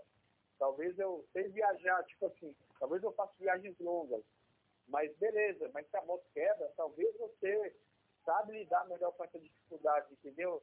Então não existe ninguém melhor. Existem pessoas com atitudes diferentes, né? Isso que eu tenho comigo. Mas infelizmente muita gente não, não vê isso. Às vezes as, algumas pessoas, elas vê o quê? Ah, o Alisson tem 30 anos, o Alisson já tem 13 aerobus, tem desafios daquilo, daquilo, daquilo, o cara não para ele quer mostrar o que para os outros?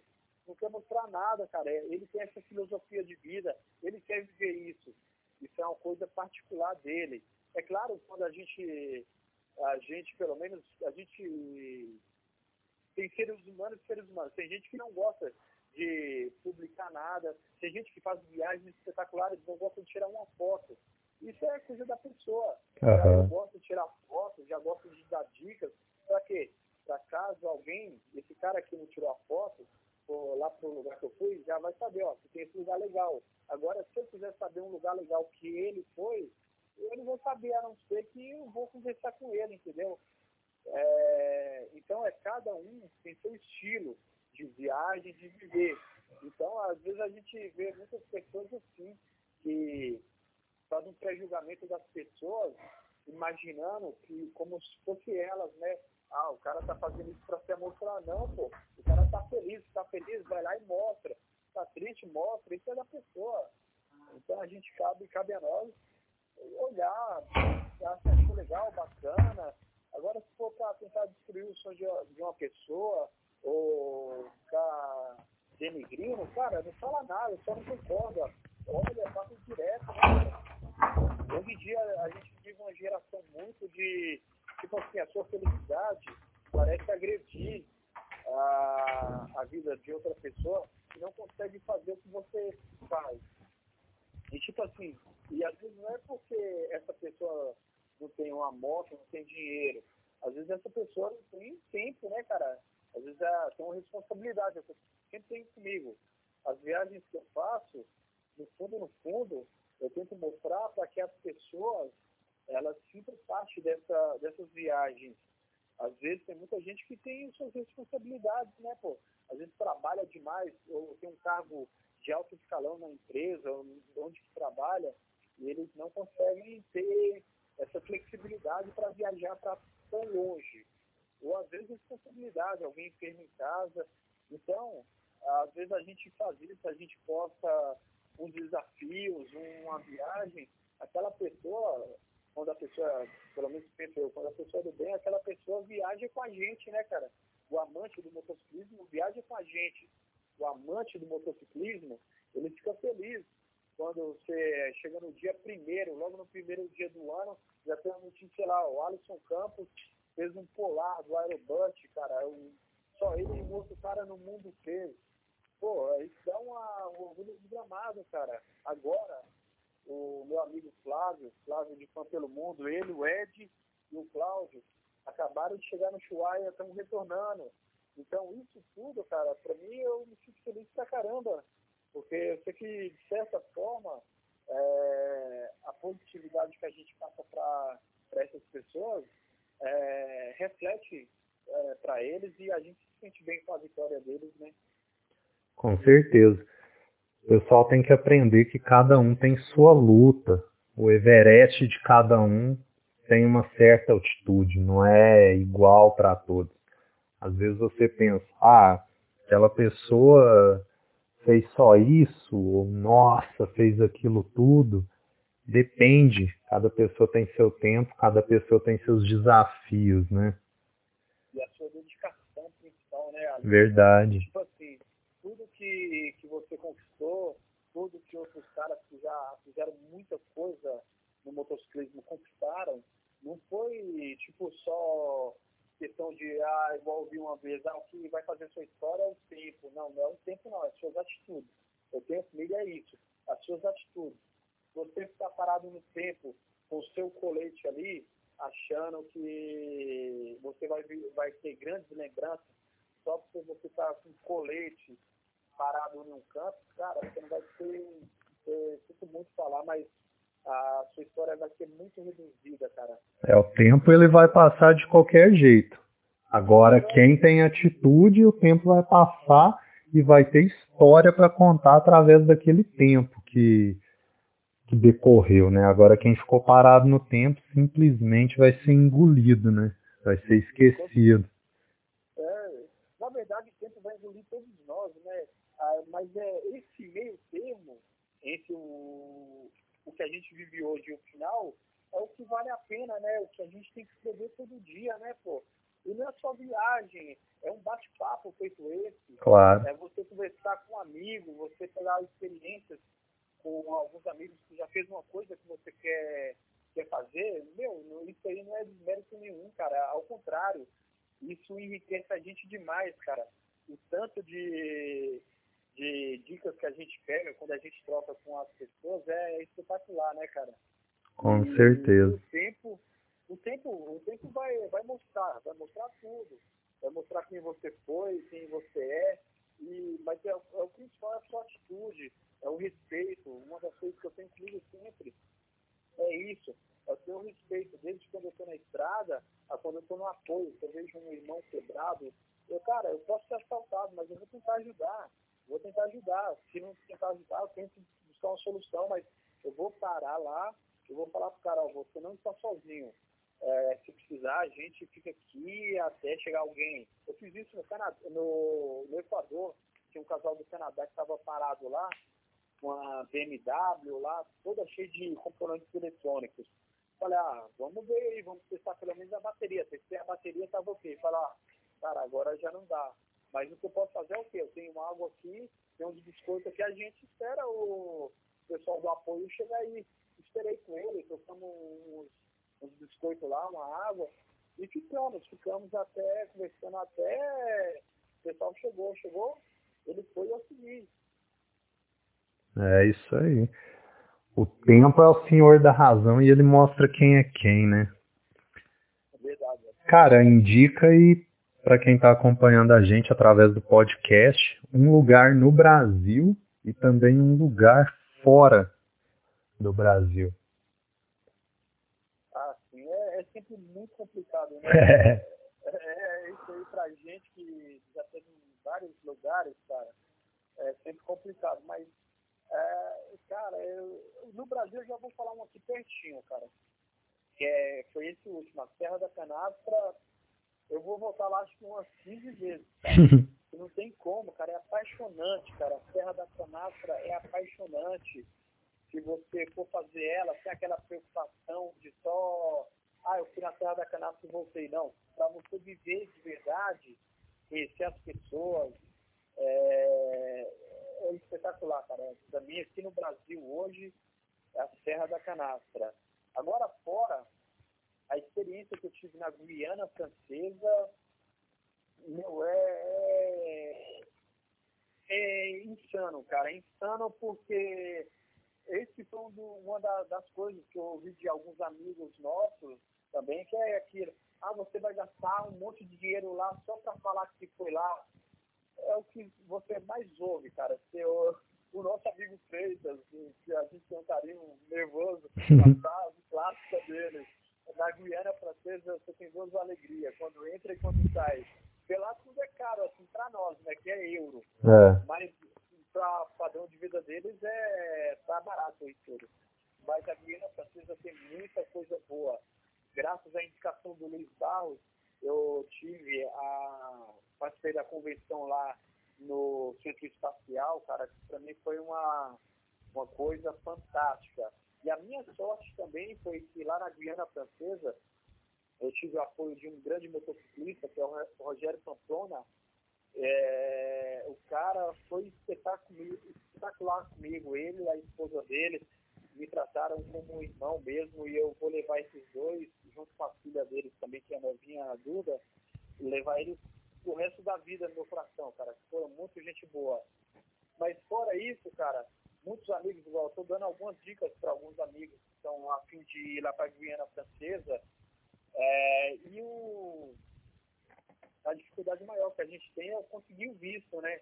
visto para entrar lá na Guiana Francesa lá, que eles são muito rígidos, cara. Muito burocrático. É, eles são tão rígidos que eles negaram para mim. Eu fiz tudo certinho. E eles negaram o visto para mim. Mas a gente, como é teimoso, né? a gente fez o cara dar o visto. Enchi o saco do cônsul lá até ele dar esse visto. Bacana. A francesa não é só não é só a capital Cayenne a cidade de Porru é espetacular. Lá tem uma outra cidadezinha, cara, onde tem a vila, o mercado, é, mercado Cacau. É espetacular, que tem uma história muito louca. Esse mercado aí é tipo uma comunidadezinha, tipo uma roça aqui no Brasil, é, de refugiados do pessoal da guerra do Vietnã, do país ao lado do, do Vietnã, que é o país de Laos. Eles saíram de lá e vieram para a Guiana Francesa. E fora isso, tem, tem lugares na Guiana Francesa que eu não consegui ir, que é a Ilha do Diabo, onde que o... Foi gravado o filme, né? Foi gravado o filme Papillon e tudo, e conta a história do, do filme, né? E eu quero voltar lá. Eu só não fui lá porque tinha cancelado o dia que eu ia lá, um dia antes, teve um cara que a filha dele, acho que caiu lá no mar lá, ele foi pular, salvou a filha, mas ele morreu, aí eles cancelaram. Mas fora isso também, lá também tem o Christopher Malum, que é um outro grande apoiador que a gente tem lá na Guiana Francesa. É, ele é praticamente o Denis Lowe da Guiana Francesa. Um cara muito gente boa. Tem uns motoclubes na Guiana Francesa também que me tratou muito bem, cara. A gente fez passeio lá. Quando eu estive lá, eu dei sorte que veio os motoclubes de, da Guiana e Suriname pra lá, e a gente fez um passeio motociclístico muito louco, cara. Fomos na, na concessionária da Ducati, da Honda, da Suzuki. Fizemos tour lá, foi muito show, cara. E, se eu não me engano, foi umas 60 motos. Foi a coisa mais doida da vida, assim, muito da hora. E é incrível, né, como que três países ali tão pequenos o pessoal tem umas motos gigantescas, né? Só máquina. Ali é bacana. Sobre isso, Alisson, igual lá eu estava vendo lá, na Guiana Francesa, tinha uma moto lá, tipo uma CB, parecia uma CB, mas era ano um pouco mais novo, era tipo 2000, mas era moto, se não me engano, 800 cilindradas. Cara, era mil e poucos euros. Tipo, merreca, dinheiro de pinga. Uhum. Uma curiosidade muito louca também da, da Guiana Francesa é que na estrada principal lá, na rodovia principal que sai lá do Iapoque, sentido Cayenne, a Ruta Nacional 2, você indo para lá, ela é cheia de curva, parece uma raça da serpente, só que em francês. aí, aí você vai, vai ver muito, muitos carros abandonados, o pessoal bate os carros, carro zero, zero bala, cara, quisesse chover, novinho, cara. Eu falei pro Rogério, eu falei, não, esse carro aqui. Ele, não, não, o cara capotou o carro, deixa o carro aí, o seguro vem, o seguro acha que não vale a pena buscar, não. O carro, tipo, não deu PT, o carro só amassou o paralama, só quebrou um vidro. Aí eu falo, pô, se fosse no Brasil, o cara já tinha, mas tinha rapelado tudo. O pessoal da General Osório já tinha carregado tudo. Nossa, levava mato que tinha lá, cara. E a história também dessa, dessa Ruta Nacional 2, o Rogério falou, e quem fez essa, o asfalto dela, quem construiu essa estrada no meio da floresta lá, foi os legionários, os soldados legionários, né? Aí o Rogério fala que por ter tanta curva, os legionários, quando foi fazer ela, tava todo mundo bêbado. Faz sentido. Cara, vamos começar aqui um bombardeio no podcast para encaminhar já para o final. A gente já está aí com um pouco mais de uma hora e meia já. Eita, caramba, já? É, a gente nem percebe, o tempo voa, eu falo. Cara, durante a adolescência, juventude, a gente tem grandes sonhos, né? Muitas vezes beirando a utopia, distantes da realidade. A pergunta que eu te faço é a seguinte: aquele jovem lá do passado, aquele Snyder, que na época nem deve que existia esse apelido ainda, né? É, aquele jovem do passado, ele sentiria orgulho da pessoa que você se tornou hoje? Ah, cara, eu acho que sim, cara. Eu acho que sim, porque tudo que eu vim me tornando hoje, não só no motociclismo, mas na vida pessoal, é, tem sido fruto de muito, muita batalha, cara, muita batalha mesmo, cara. Porque você tem que administrar o emocional muito bem, porque eu sou, eu sou aquele cara, e tipo, diferente de muitos, é, meu pai é pedreiro, na época a gente quatro irmãos e irmãos claros, meu pai me batia para me estudar e eu não gostava de estudar. Então eu estudei só até a sexta série. Aí depois, quando eu já estava lá em, em Carapicuíba, só fui terminar o primeiro grau em 2000, em 2012. Aí em 2015 eu finalizei o segundo grau. Aí surgiu essa oportunidade de me transformar em um eletricista. E até então eu era ajudante de pedreiro. Uhum. Eu trabalhei de ajudante do meu pai de pedreiro. Então eu era aquele cara que não tinha uma expectativa assim, de, de vida. A expectativa que eu, o que eu vivo hoje, eu não tinha essa expectativa, entendeu, Alisson? Uhum. E isso não foi por conta dos meus pais. Ao contrário, os meus pais queriam que eu estudasse. Meu pai só falou, ó, eu só vou colocar você para trabalhar comigo para você não virar vagabundo. Se você não quer estudar, eu quero que você estuda, mas você não quer estudar, então você vai. Eu gostava de trabalhar, cara, eu sempre gostei de trabalhar. E mesmo carregando lata de concreto e tal, meu, eu era feliz. Hoje eu não quero isso mais não, fiquei cansa. Mas é. Foi assim, sempre trabalhei assim. Mas aí, depois de 2015, eu comecei. A, em 2008, eu, eu comecei a trabalhar de, de motorista, nem era eletricista.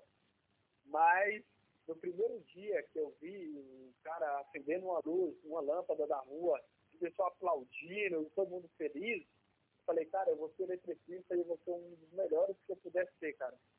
Aí o que, que eu fiz? Na empresa que eu trabalhava, eu falava pro, falava pro meu supervisor, falava, cara, eu quero ser eletricista.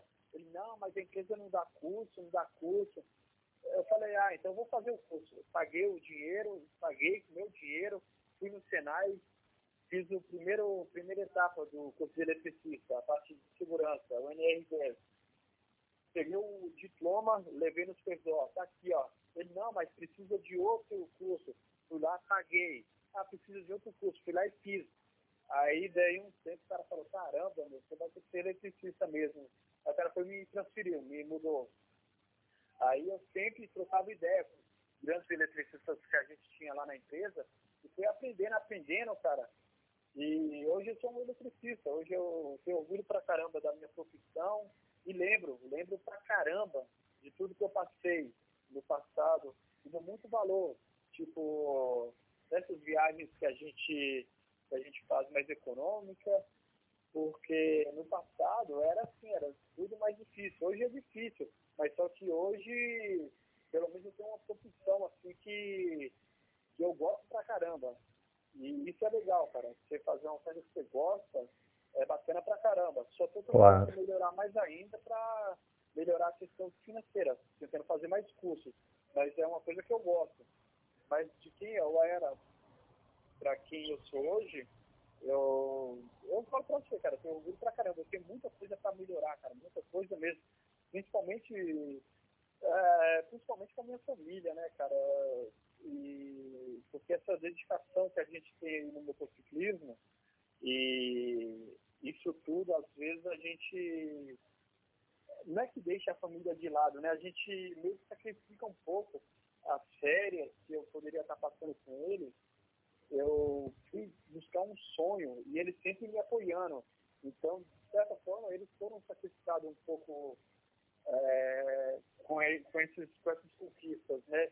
Mas o legal é você ver quando você chega em casa, está todo mundo feliz, quando alguém fala de mim para eles, é, vejo que tem, sente um orgulho disso tudo que a gente construiu e tentando melhorar cada vez mais, cara, tentando ser um pai melhor, ser um marido melhor, ser mais paciente, que a gente vai ficando velho, cara. Mano, você vai ver quando você chegar nos 40. você vai ficando chato pra caramba, cara. Você vai querer mudar pra uma cidade mais tranquila, você vai querer pegar uma moto mais tranquila, sei lá.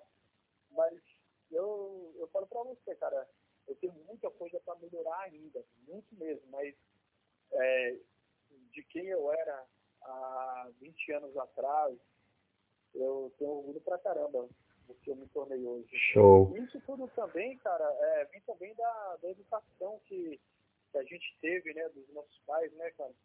E tipo assim, é, a gente sabe a luta que os nossos pais teve no passado para tentar olhar hoje. Eu tenho certeza que, ele, que os meus pais eles olham para os quatro filhos hoje e têm orgulho de quem a gente se tornou, tipo, não teve nenhum bandido na família, não teve nenhum que, tipo, dá trabalho pra caramba, a gente tenta respeitar ao máximo as pessoas, claro. porque a gente aprendeu isso desde quando era pequeno, né, cara? Então, eu acho que eu tenho, tenho sim, cara, eu tenho muito orgulho do, de quem eu venho me tornando ainda. Porque, na verdade, não me tornei, né? A gente está se tornando. Sim, a evolução ela é constante, ninguém vai chegar na perfeição, então não tem como parar, tem que evoluir diariamente. E a educação ela vem de berço, e quando a gente sai do berço e começa a caminhar com as próprias pernas, a gente segue o caminho que nos foi mostrado lá atrás, né? Quando a gente estava recebendo aquela educação. Uma virtude aí, Snyder, que na sua opinião não pode faltar, cara, em nenhum ser humano. Essas perguntas aqui que são padronizadas, né, nos podcasts, além de perguntas, elas acabam se tornando lições de vida, né? Porque pelo perfil de cada convidado, dificilmente alguém vai falar, não, aquela pessoa do passado, ela não sentiria orgulho do que eu sou hoje, porque eu não presto. Acredito que não vai ter isso por aqui, né? Mas fica a lição de vida, a trajetória de cada um. Porque, como a gente disse, cada um tem a sua luta, né? Cada um trava suas batalhas aí, não é fácil para ninguém, seja pessoa de uma classe alta, média ou baixa, cada um tem a sua labuta diária e tem que levantar a cabeça todo dia, olhar para frente e continuar, né? Não dá para parar. Verdade. Ah, cara, sobre virtude, cara, eu acho que uma virtude, para mim, que deveria ter em todo ser humano, é, é uma coisa bíblica, é o amor ao próximo, cara. Acho que essa virtude tinha que ser, como se fala, tinha que ser implantado em todo ser humano sem, sem ter que sair. Tipo, como aquela tatuagem lá que não sai nunca. Porque se todos tivessem o amor ao próximo, a gente com certeza teria, teria um mundo bem melhor, cara. É algo tão básico, né? É, é, é uma coisa tão besta, né? É tão simples. Não deveria faltar em lugar nenhum. É, cara, as coisas mais simples são mesmo as que valem a pena, né? E, e essa, esse amor ao próximo, é, acho que seria uma virtude que acho que deveria ter em todas as pessoas. Perfeito. E se tudo acabasse hoje, Snyder? Você se daria por satisfeito? Ah, sim, cara. E, tipo, chegasse Jesus hoje aqui e falasse, ó, o negócio é o seguinte, acabou a festa, vamos pra cima, quem não festa, pode continuar aí, e já era, vai lá pra baixo, lá como muita gente pensa, né? Ah, cara, eu acho que eu, eu, eu por mim, eu estaria satisfeito pra caramba, porque graças a Deus eu tenho uma família linda, eu tenho amigos que, que valem muito a pena conhecer, você que está ouvindo esse podcast aí, se algum dia vocês puderem acessar as redes sociais, o YouTube do, do Snyder, vocês vão ver que eu tenho amigos que eu posso contar com eles e sei que eles podem, eles sabem que podem contar comigo também. E são pessoas que eu tenho muito apreço, cara. Porque assim, ao longo do tempo a gente vai conhecendo muita gente. E, e com o passar do tempo, vai ficando pouca gente. E essa pouca gente que vai ficando vale a pena, cara. Verdade. Pouca gente, essa, essa muita gente, a gente tem que tratar sempre com respeito, carinho, mas se, se elas não ficar com você, é porque não era, não era para ser, é, tipo, o seu ciclo mesmo, né, cara? Uhum. Uma das coisas que eu tenho comigo é isso, eu sempre falo para os amigos, pessoas boas sempre vão estar cercadas de pessoas boas. É, às vezes deve parecer um ou outro que não vale muito a pena, mas é aos poucos eles se descartam, você vai se afastando, porque a gente tem que estar próximo de pessoas que agregam, pessoas que tipo somam com a gente. Verdade. Pessoas que vão fazer você crescer e que você vai tentar ajudar elas a crescer e elas vão ouvir isso também e abraçar a ideia. Há pessoas que abraçam a ideia de um mundo melhor, de uma vida melhor. É como a gente diz aqui em Minas Gerais, é junto dos bons que nós fica melhor. É sim, cara. Cara, e tem algum spoiler aí que pode ser compartilhado sobre as próximas viagens? O que, que você tem em mente hoje em dia? Então, cara, eu acho que eu sou o cara mais. Tá ligado? Aquele, aquele grupinho lá que sempre tem aquele cara doido de tudo, você, você não sabe o que ele vai fazer. Acho que eu sou esse cara aí, cara. eu tava com as ideias de fazer umas viagens agora em janeiro, já mudei. É, uma da, das viagens que eu pretendo fazer nesse ano é, seria, seria não, espero que seja, lá para o Ushuaia, talvez em novembro, setembro, no final do ano. Uhum. Mas eu não sei, cara, pode ser que no mês antes eu mudo também, eu não tenho, não me apego a isso não. Bacana. Então, tipo, até da Canastra foi uma coisa meio assim, tipo, ah, eu tava pra ir, não tava pra ir, eu falei, ah, quer saber? Ah, eu vou. O desafio na frente, lembra que você me indicou? É, aquela trip lá foi do nada. Do nada, cara, eu acordei logo depois do Natal, acordei, tô tomando banho, acordei 9 horas da manhã, de folga, sem trabalhar, né? Tinha saído do trabalho, né? Tô tomando banho assim. Aí eu falei pra mulher, falei, ah, é o seguinte, tô pensando aqui, acho que eu vou começar o nascente hoje. Ela, caramba, hoje? Eu falei, é. Ela, tá bom. Eu falei, ah, então beleza. Deu duas horas da tarde eu saí. Falei, ah, vou dormir até, é, tipo, Bauru. Aí, aí vem aquela ideia minha de ser teimoso. Não, vou um pouquinho mais. Vou, lá conhecer, ah, vou até Valparaíso, talvez vou lá conhecer o Geleia. Aí chegou em Valparaíso, ah, vou um pouquinho mais, quer saber? Eu comecei da última cidade, rodei quase 700 quilômetros, de duas horas até 10 horas da noite. E dormi lá mesmo na praia e comecei fazendo na loucura, sem puxar é, muitas coordenadas, sem saber de nada, só perguntando pro pessoal onde é o rio aqui, onde é aqui, aí fui indo. É, aquela viagem foi incrível, cara. Foi incrível. Foi, cara. Nossa, é. São lembranças, igual coloquei agora no meu canal do YouTube lá, é, umas.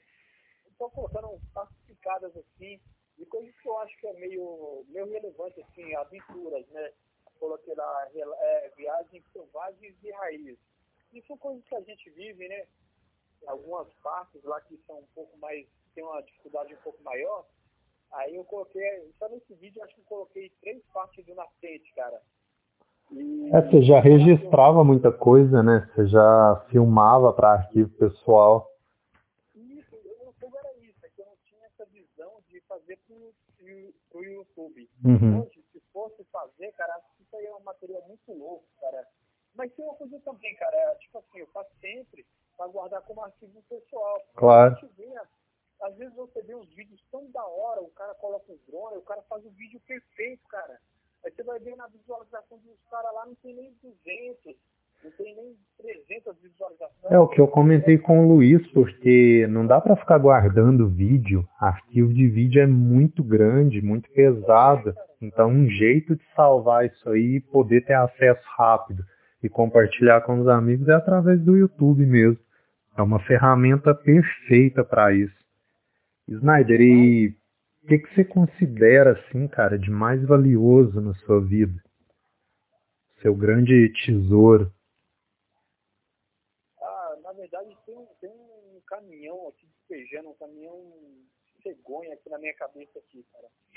ah, na, na verdade, hoje, hoje, cara, a minha família e e a, a honra, cara, o prazer da gente ter saúde, cara. A minha família é ter saúde para trabalhar, para correr atrás, para ser demitido e no outro dia fazer o currículo e correr atrás de outro trampo, é, botar uma, um projeto na cabeça e correr atrás. Né? Não se deixar abater, né? É, abater a gente, evidentemente a gente tá, fica abatido, mas eu acho que o, o maior vencedor é aquele que perde, aquele que aprende que nas derrotas ele pode melhorar ou ele pode correr atrás. Uma das coisas, falando isso aí, cara, eu sempre, sempre, todo dia que eu, que eu pego a minha moto, para viajar eu, eu rodo quase 50 km todo dia. Mas uma das coisas que eu mais peço a Deus nas minhas orações, as minhas conversas com Deus, cara, e eu peço isso não só para mim, mas para todos os motociclistas, cara, é o seguinte, se algum dia a gente sofrer um acidente, que a gente tenha, é, que Deus nos dê a oportunidade de sair, de sair, de reagir, de ter uma reação, de sair. Se a gente caiu, se a gente pode ir para o se a gente não fique parado na pista, cara. Eu tenho isso comigo sempre, cara. É, quando eu estou na pista, eu peço a Deus que me dê essa chance de reação. Se algum dia acontecer alguma coisa de imprevisto aí, não só comigo, mas todos os motociclistas, principalmente os amigos que eu conheço. Uhum. Quais as suas expectativas aí para o futuro? Ah, então, cara, minha expectativa seria o quê? É, para o Chuaia nesse ano, fazer uns vídeos espetaculares, que as pessoas amem meus vídeos, que as pessoas me amem mais. e que esses vídeos né, começam a gerar uma renda boa, eu volto, trabalho mais dois, três anos, vou para o Alasca, esses vídeos me rendam mais proventos no YouTube e que eu consiga comprar um, um uma van ou um micro-ônibus, faço um motorhome, coloco a minha família e dou esse presente para eles, para que eles possam viver pelo menos um pouco de tudo que eu vivi nas estradas aí, é, desde os lugares bonitos, as pessoas bacanas que eu conheci, eu ainda quero dar esse presente para eles. Bacana. Para a gente finalizar, deixa uma mensagem aí, seja sobre o que for, faz da maneira que você quiser, deixa uma mensagem aí que você acredita que seja importante para quem está acompanhando o podcast, para quem está aqui até o final, para que tenha valido a pena aí cada minuto desse podcast. Ah, pode deixar. Então, primeiro, eu queria agradecer muito a todos que estão acompanhando a gente aí. Para mim foi uma honra, uma honra muito grande quando o Alisson me convidou para estar tá aqui dividindo com vocês aí um pouco dessa história que é curta, né? Eu tenho apenas cinco anos, completar seis anos, se não me engano, de motociclismo. É, ainda estou engatinhando, mas estou aprendendo muita coisa. E esse aprendizado que eu estou tendo é, vem muito assim de, igual eu falei antes, de muita persistência que eu tive nos objetivos que eu coloquei na minha vida, assim, no motociclismo eu, eu quis fazer algumas coisas que muita gente me criticaram. Se eu fosse ouvir essas críticas, eu não faria nem a metade disso. Mas é, quando você quer alguma coisa, você tem que lutar, cara. Você tem que correr atrás, você tem que colocar os seus objetivos. Não passar em cima de ninguém, não sacanear ninguém, mas coloque os seus objetivos e trabalha. Trabalha para aquilo. Se você quer ir em tal lugar, você vai gastar tanto de dinheiro, trabalha junto, tira um pouquinho no mês, um pouquinho no outro, faz economias. Quando você tiver com aquela verba que você acha que vai chegar lá, vai, cara, vai. Você vai ter perrengue? Pode ter, vai ter dificuldade, vai ter muita, mas a satisfação de encontrar pessoas boas, a satisfação de você cruzar lugares que você só imaginava, isso aí é uma satisfação muito grande. E isso tudo vai vir com a sua dedicação, cara. Você tem que dedicar. Tem que ser dedicado no que você, no que você sonha, no que você pretende, porque é, isso aí é clássico. Deus ajuda quem trabalha, né? Então, você sendo dedicado, uma hora ou outra você vai chegar naquele objetivo que você colocou na sua vida. Seu objetivo é chegar até a Serra do Rio do Rastro, trabalhe para chegar lá, pega informações, dicas, você vai chegar lá, seu objetivo é chegar no Alasca, trabalhe, pense, busque as melhores maneiras, converse com pessoas que foram lá, você vai conseguir. Mas isso tudo é com muita dedicação, muita atitude e positividade. Você tem que ser positivo até nos momentos mais críticos que você passar, não só em viagens, mas em sua vida. Se hoje ah, alguma coisa está dando errado na sua vida, é, tenha positividade, acredita. Tipo, você pode ver, é, a gente tem aí grandes jogadores de futebol no mundo, mas tem um milhão de jogadores que não deram certo. E assim é na vida. Para você fazer sucesso, é, a porcentagem é muito curta, cara, para você conseguir fazer sucesso. Mas se você for persistente, se você tiver dedicação, você vai chegar onde que você quer, cara. Você não tem, não tem como dar errado, cara. E se der errado, você levanta do chão, sacode a poeira e tenta de novo até dar certo. Você acha que a energia elétrica foi conseguida no primeiro, na primeira tentativa lá do Thomas Edison, lá a primeira ele conseguiu. É, com a lâmpada. Não foi, cara. O cara pensou 99 vezes, 99 vezes todo mundo podia estar desanimando ele. Na centésima ele conseguiu, ou na milésima ele conseguiu. Uma hora ele conseguiu porque ele tentou. E se você não tentar, você nunca vai saber. É aquela ideia, né? Igual o, o nosso amigo Diego aí, né? Ele foi porque ninguém falou para ele que era impossível. Ele foi lá e mostrou que não é impossível. E você também pode mostrar para você mesmo. Não precisa provar para ninguém. Primeiro prove para você. Entendeu? faça a viagem para você, salve para você, dê esse presente para você. Se você quer realizar uma grande viagem, vai lá te dar esse presente. E, cara, depois que você fizer essa viagem, você vai sentar com seus amigos, você vai falar, pô, vivi isso, isso, isso. A, a emoção é muito grande, a satisfação é espetacular, cara. Verdade. Todos nós devemos nos permitir viver tais experiências, né? cara. Porque sendo assim, a gente sai daquela, daquela sociedade que já é premeditada, premoldada, né? Uma, uma sociedade que todo mundo nasce para trabalhar, pagar contas e invejar o próximo. É, a vida ela vai além de pagar boletos, né? Uma sociedade medíocre, na essência da palavra, né? Mediana, que não busca seus sonhos, que vive todo mundo de forma igual, que nasce para trabalhar, pagar os boletos e deixar a vida passar e no final se arrepender. Que nós não sejamos assim. Pois, Nádia, só tem a agradecer, cara. Pode, pode falar. Mas o principal mesmo é a gente colocar na nossa mente isso, é, que sobre a sociedade, esse, esse plano maligno da sociedade de querer nos moldar, é tipo, se seu vizinho tem um carro hoje melhor que o seu, parabéns para ele. Se uma pessoa fez uma viagem que você acha que é melhor que a sua, parabéns para ele, cara às vezes você se adapta a, ao que você tem e você consegue fazer algo parecido ou algo, mas principalmente algo que você quer, entendeu?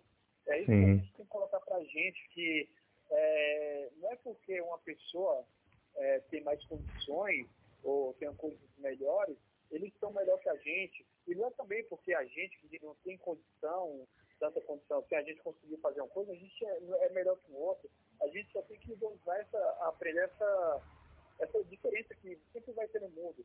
Alguns vai ter mais, outros vai ter menos. Mas o importante é a gente ser feliz com o que a gente tem, né, Alisson? Verdade. Feliz de verdade é aquele que consegue sorrir vendo a conquista do próximo, né? Que se alegra com aquilo. Quando um amigo conquista algo, ele fica feliz, parabeniza por aquilo. Isso é muito importante pessoa tem que ser sincera consigo mesmo, acreditar nos próprios sonhos. A gente tem que ser o primeiro a acreditar que é capaz. Porque aí a gente vai convencer os outros e vai conquistar a confiança de um por um. Cara, só tenho a agradecer aí quase duas horas. O Snyder está acostumado com as entrevistas dos Zé Matos, então o podcast ele queria que rolasse aí madrugada adentro. Mas ficou muito bacana o conteúdo, verdade. Não, e ele vai estar aqui em breve. Eu já combinei com ele. Vai ser bacana. É, eu vou deixar as nossas redes sociais, falando mais uma vez na descrição do podcast.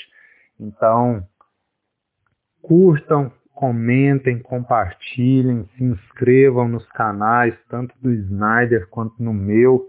Eu ainda estou em busca ali dos primeiros mil seguidores lá, os primeiros mil inscritos, né? Para poder talvez monetizar isso aí, ter algum retorno. Mas eu estou gostando de produzir o conteúdo, cara, porque a gente aprende muito. São experiências diferentes. Eu até comentei com o Luiz, cara, vai ser algo que eu nunca vi, eu nem sei de onde eu tirei essa ideia, porque fazer um podcast por chamada telefônica é muita audácia. É o cúmulo da simplicidade. Pois é, todo mundo em estúdio, com microfone bonitinho, tudo vedado, não vai ter interferência de nada. Eu falei, não, vamos por ligação não vamos usar aplicativo, porque às vezes dá, dá problema na comunicação da internet, aí fica caindo. Vamos por ligação. Hoje em dia a gente pode fazer isso, não é igual no passado que um minuto custava 10 reais, né? Hoje a gente tem isso aí limitado, então vamos usar das ferramentas que a gente dispõe. Então, muito obrigado com vocês um podcast aí com Wesley Snyder, essa fera. Ainda vai rodar muito, a gente ainda vai ter muitas conquistas aí, muitos aprendizados para poder compartilhar com todo mundo. Valeu, Snyder. Valeu, Alisson, obrigado. Ó, já vou te dar um spoiler aqui, ó pensei aqui agora. Agora nas férias, depois do dia 17, eu vou em patrocínio aí, pra gente ir lá naquela cachoeira de Sucupira lá. Eu quero Show. Lá, mano, lembra? Lembro, tá. claro. Bora. Fechou então. Vai ser em janeiro então, pessoal. Em janeiro aí a gente vai fazer um acampamento meio roots lá, vai ser muito louco. Janeiro, janeiro é agora. É agora, pô. Se vira aí. valeu, valeu. Mais água no feijão. Não, pode vir, claro. Valeu, pessoal. Até a próxima. Podcast. Valeu. Valeu, obrigado, tchau. Valeu, gente. Um abraço.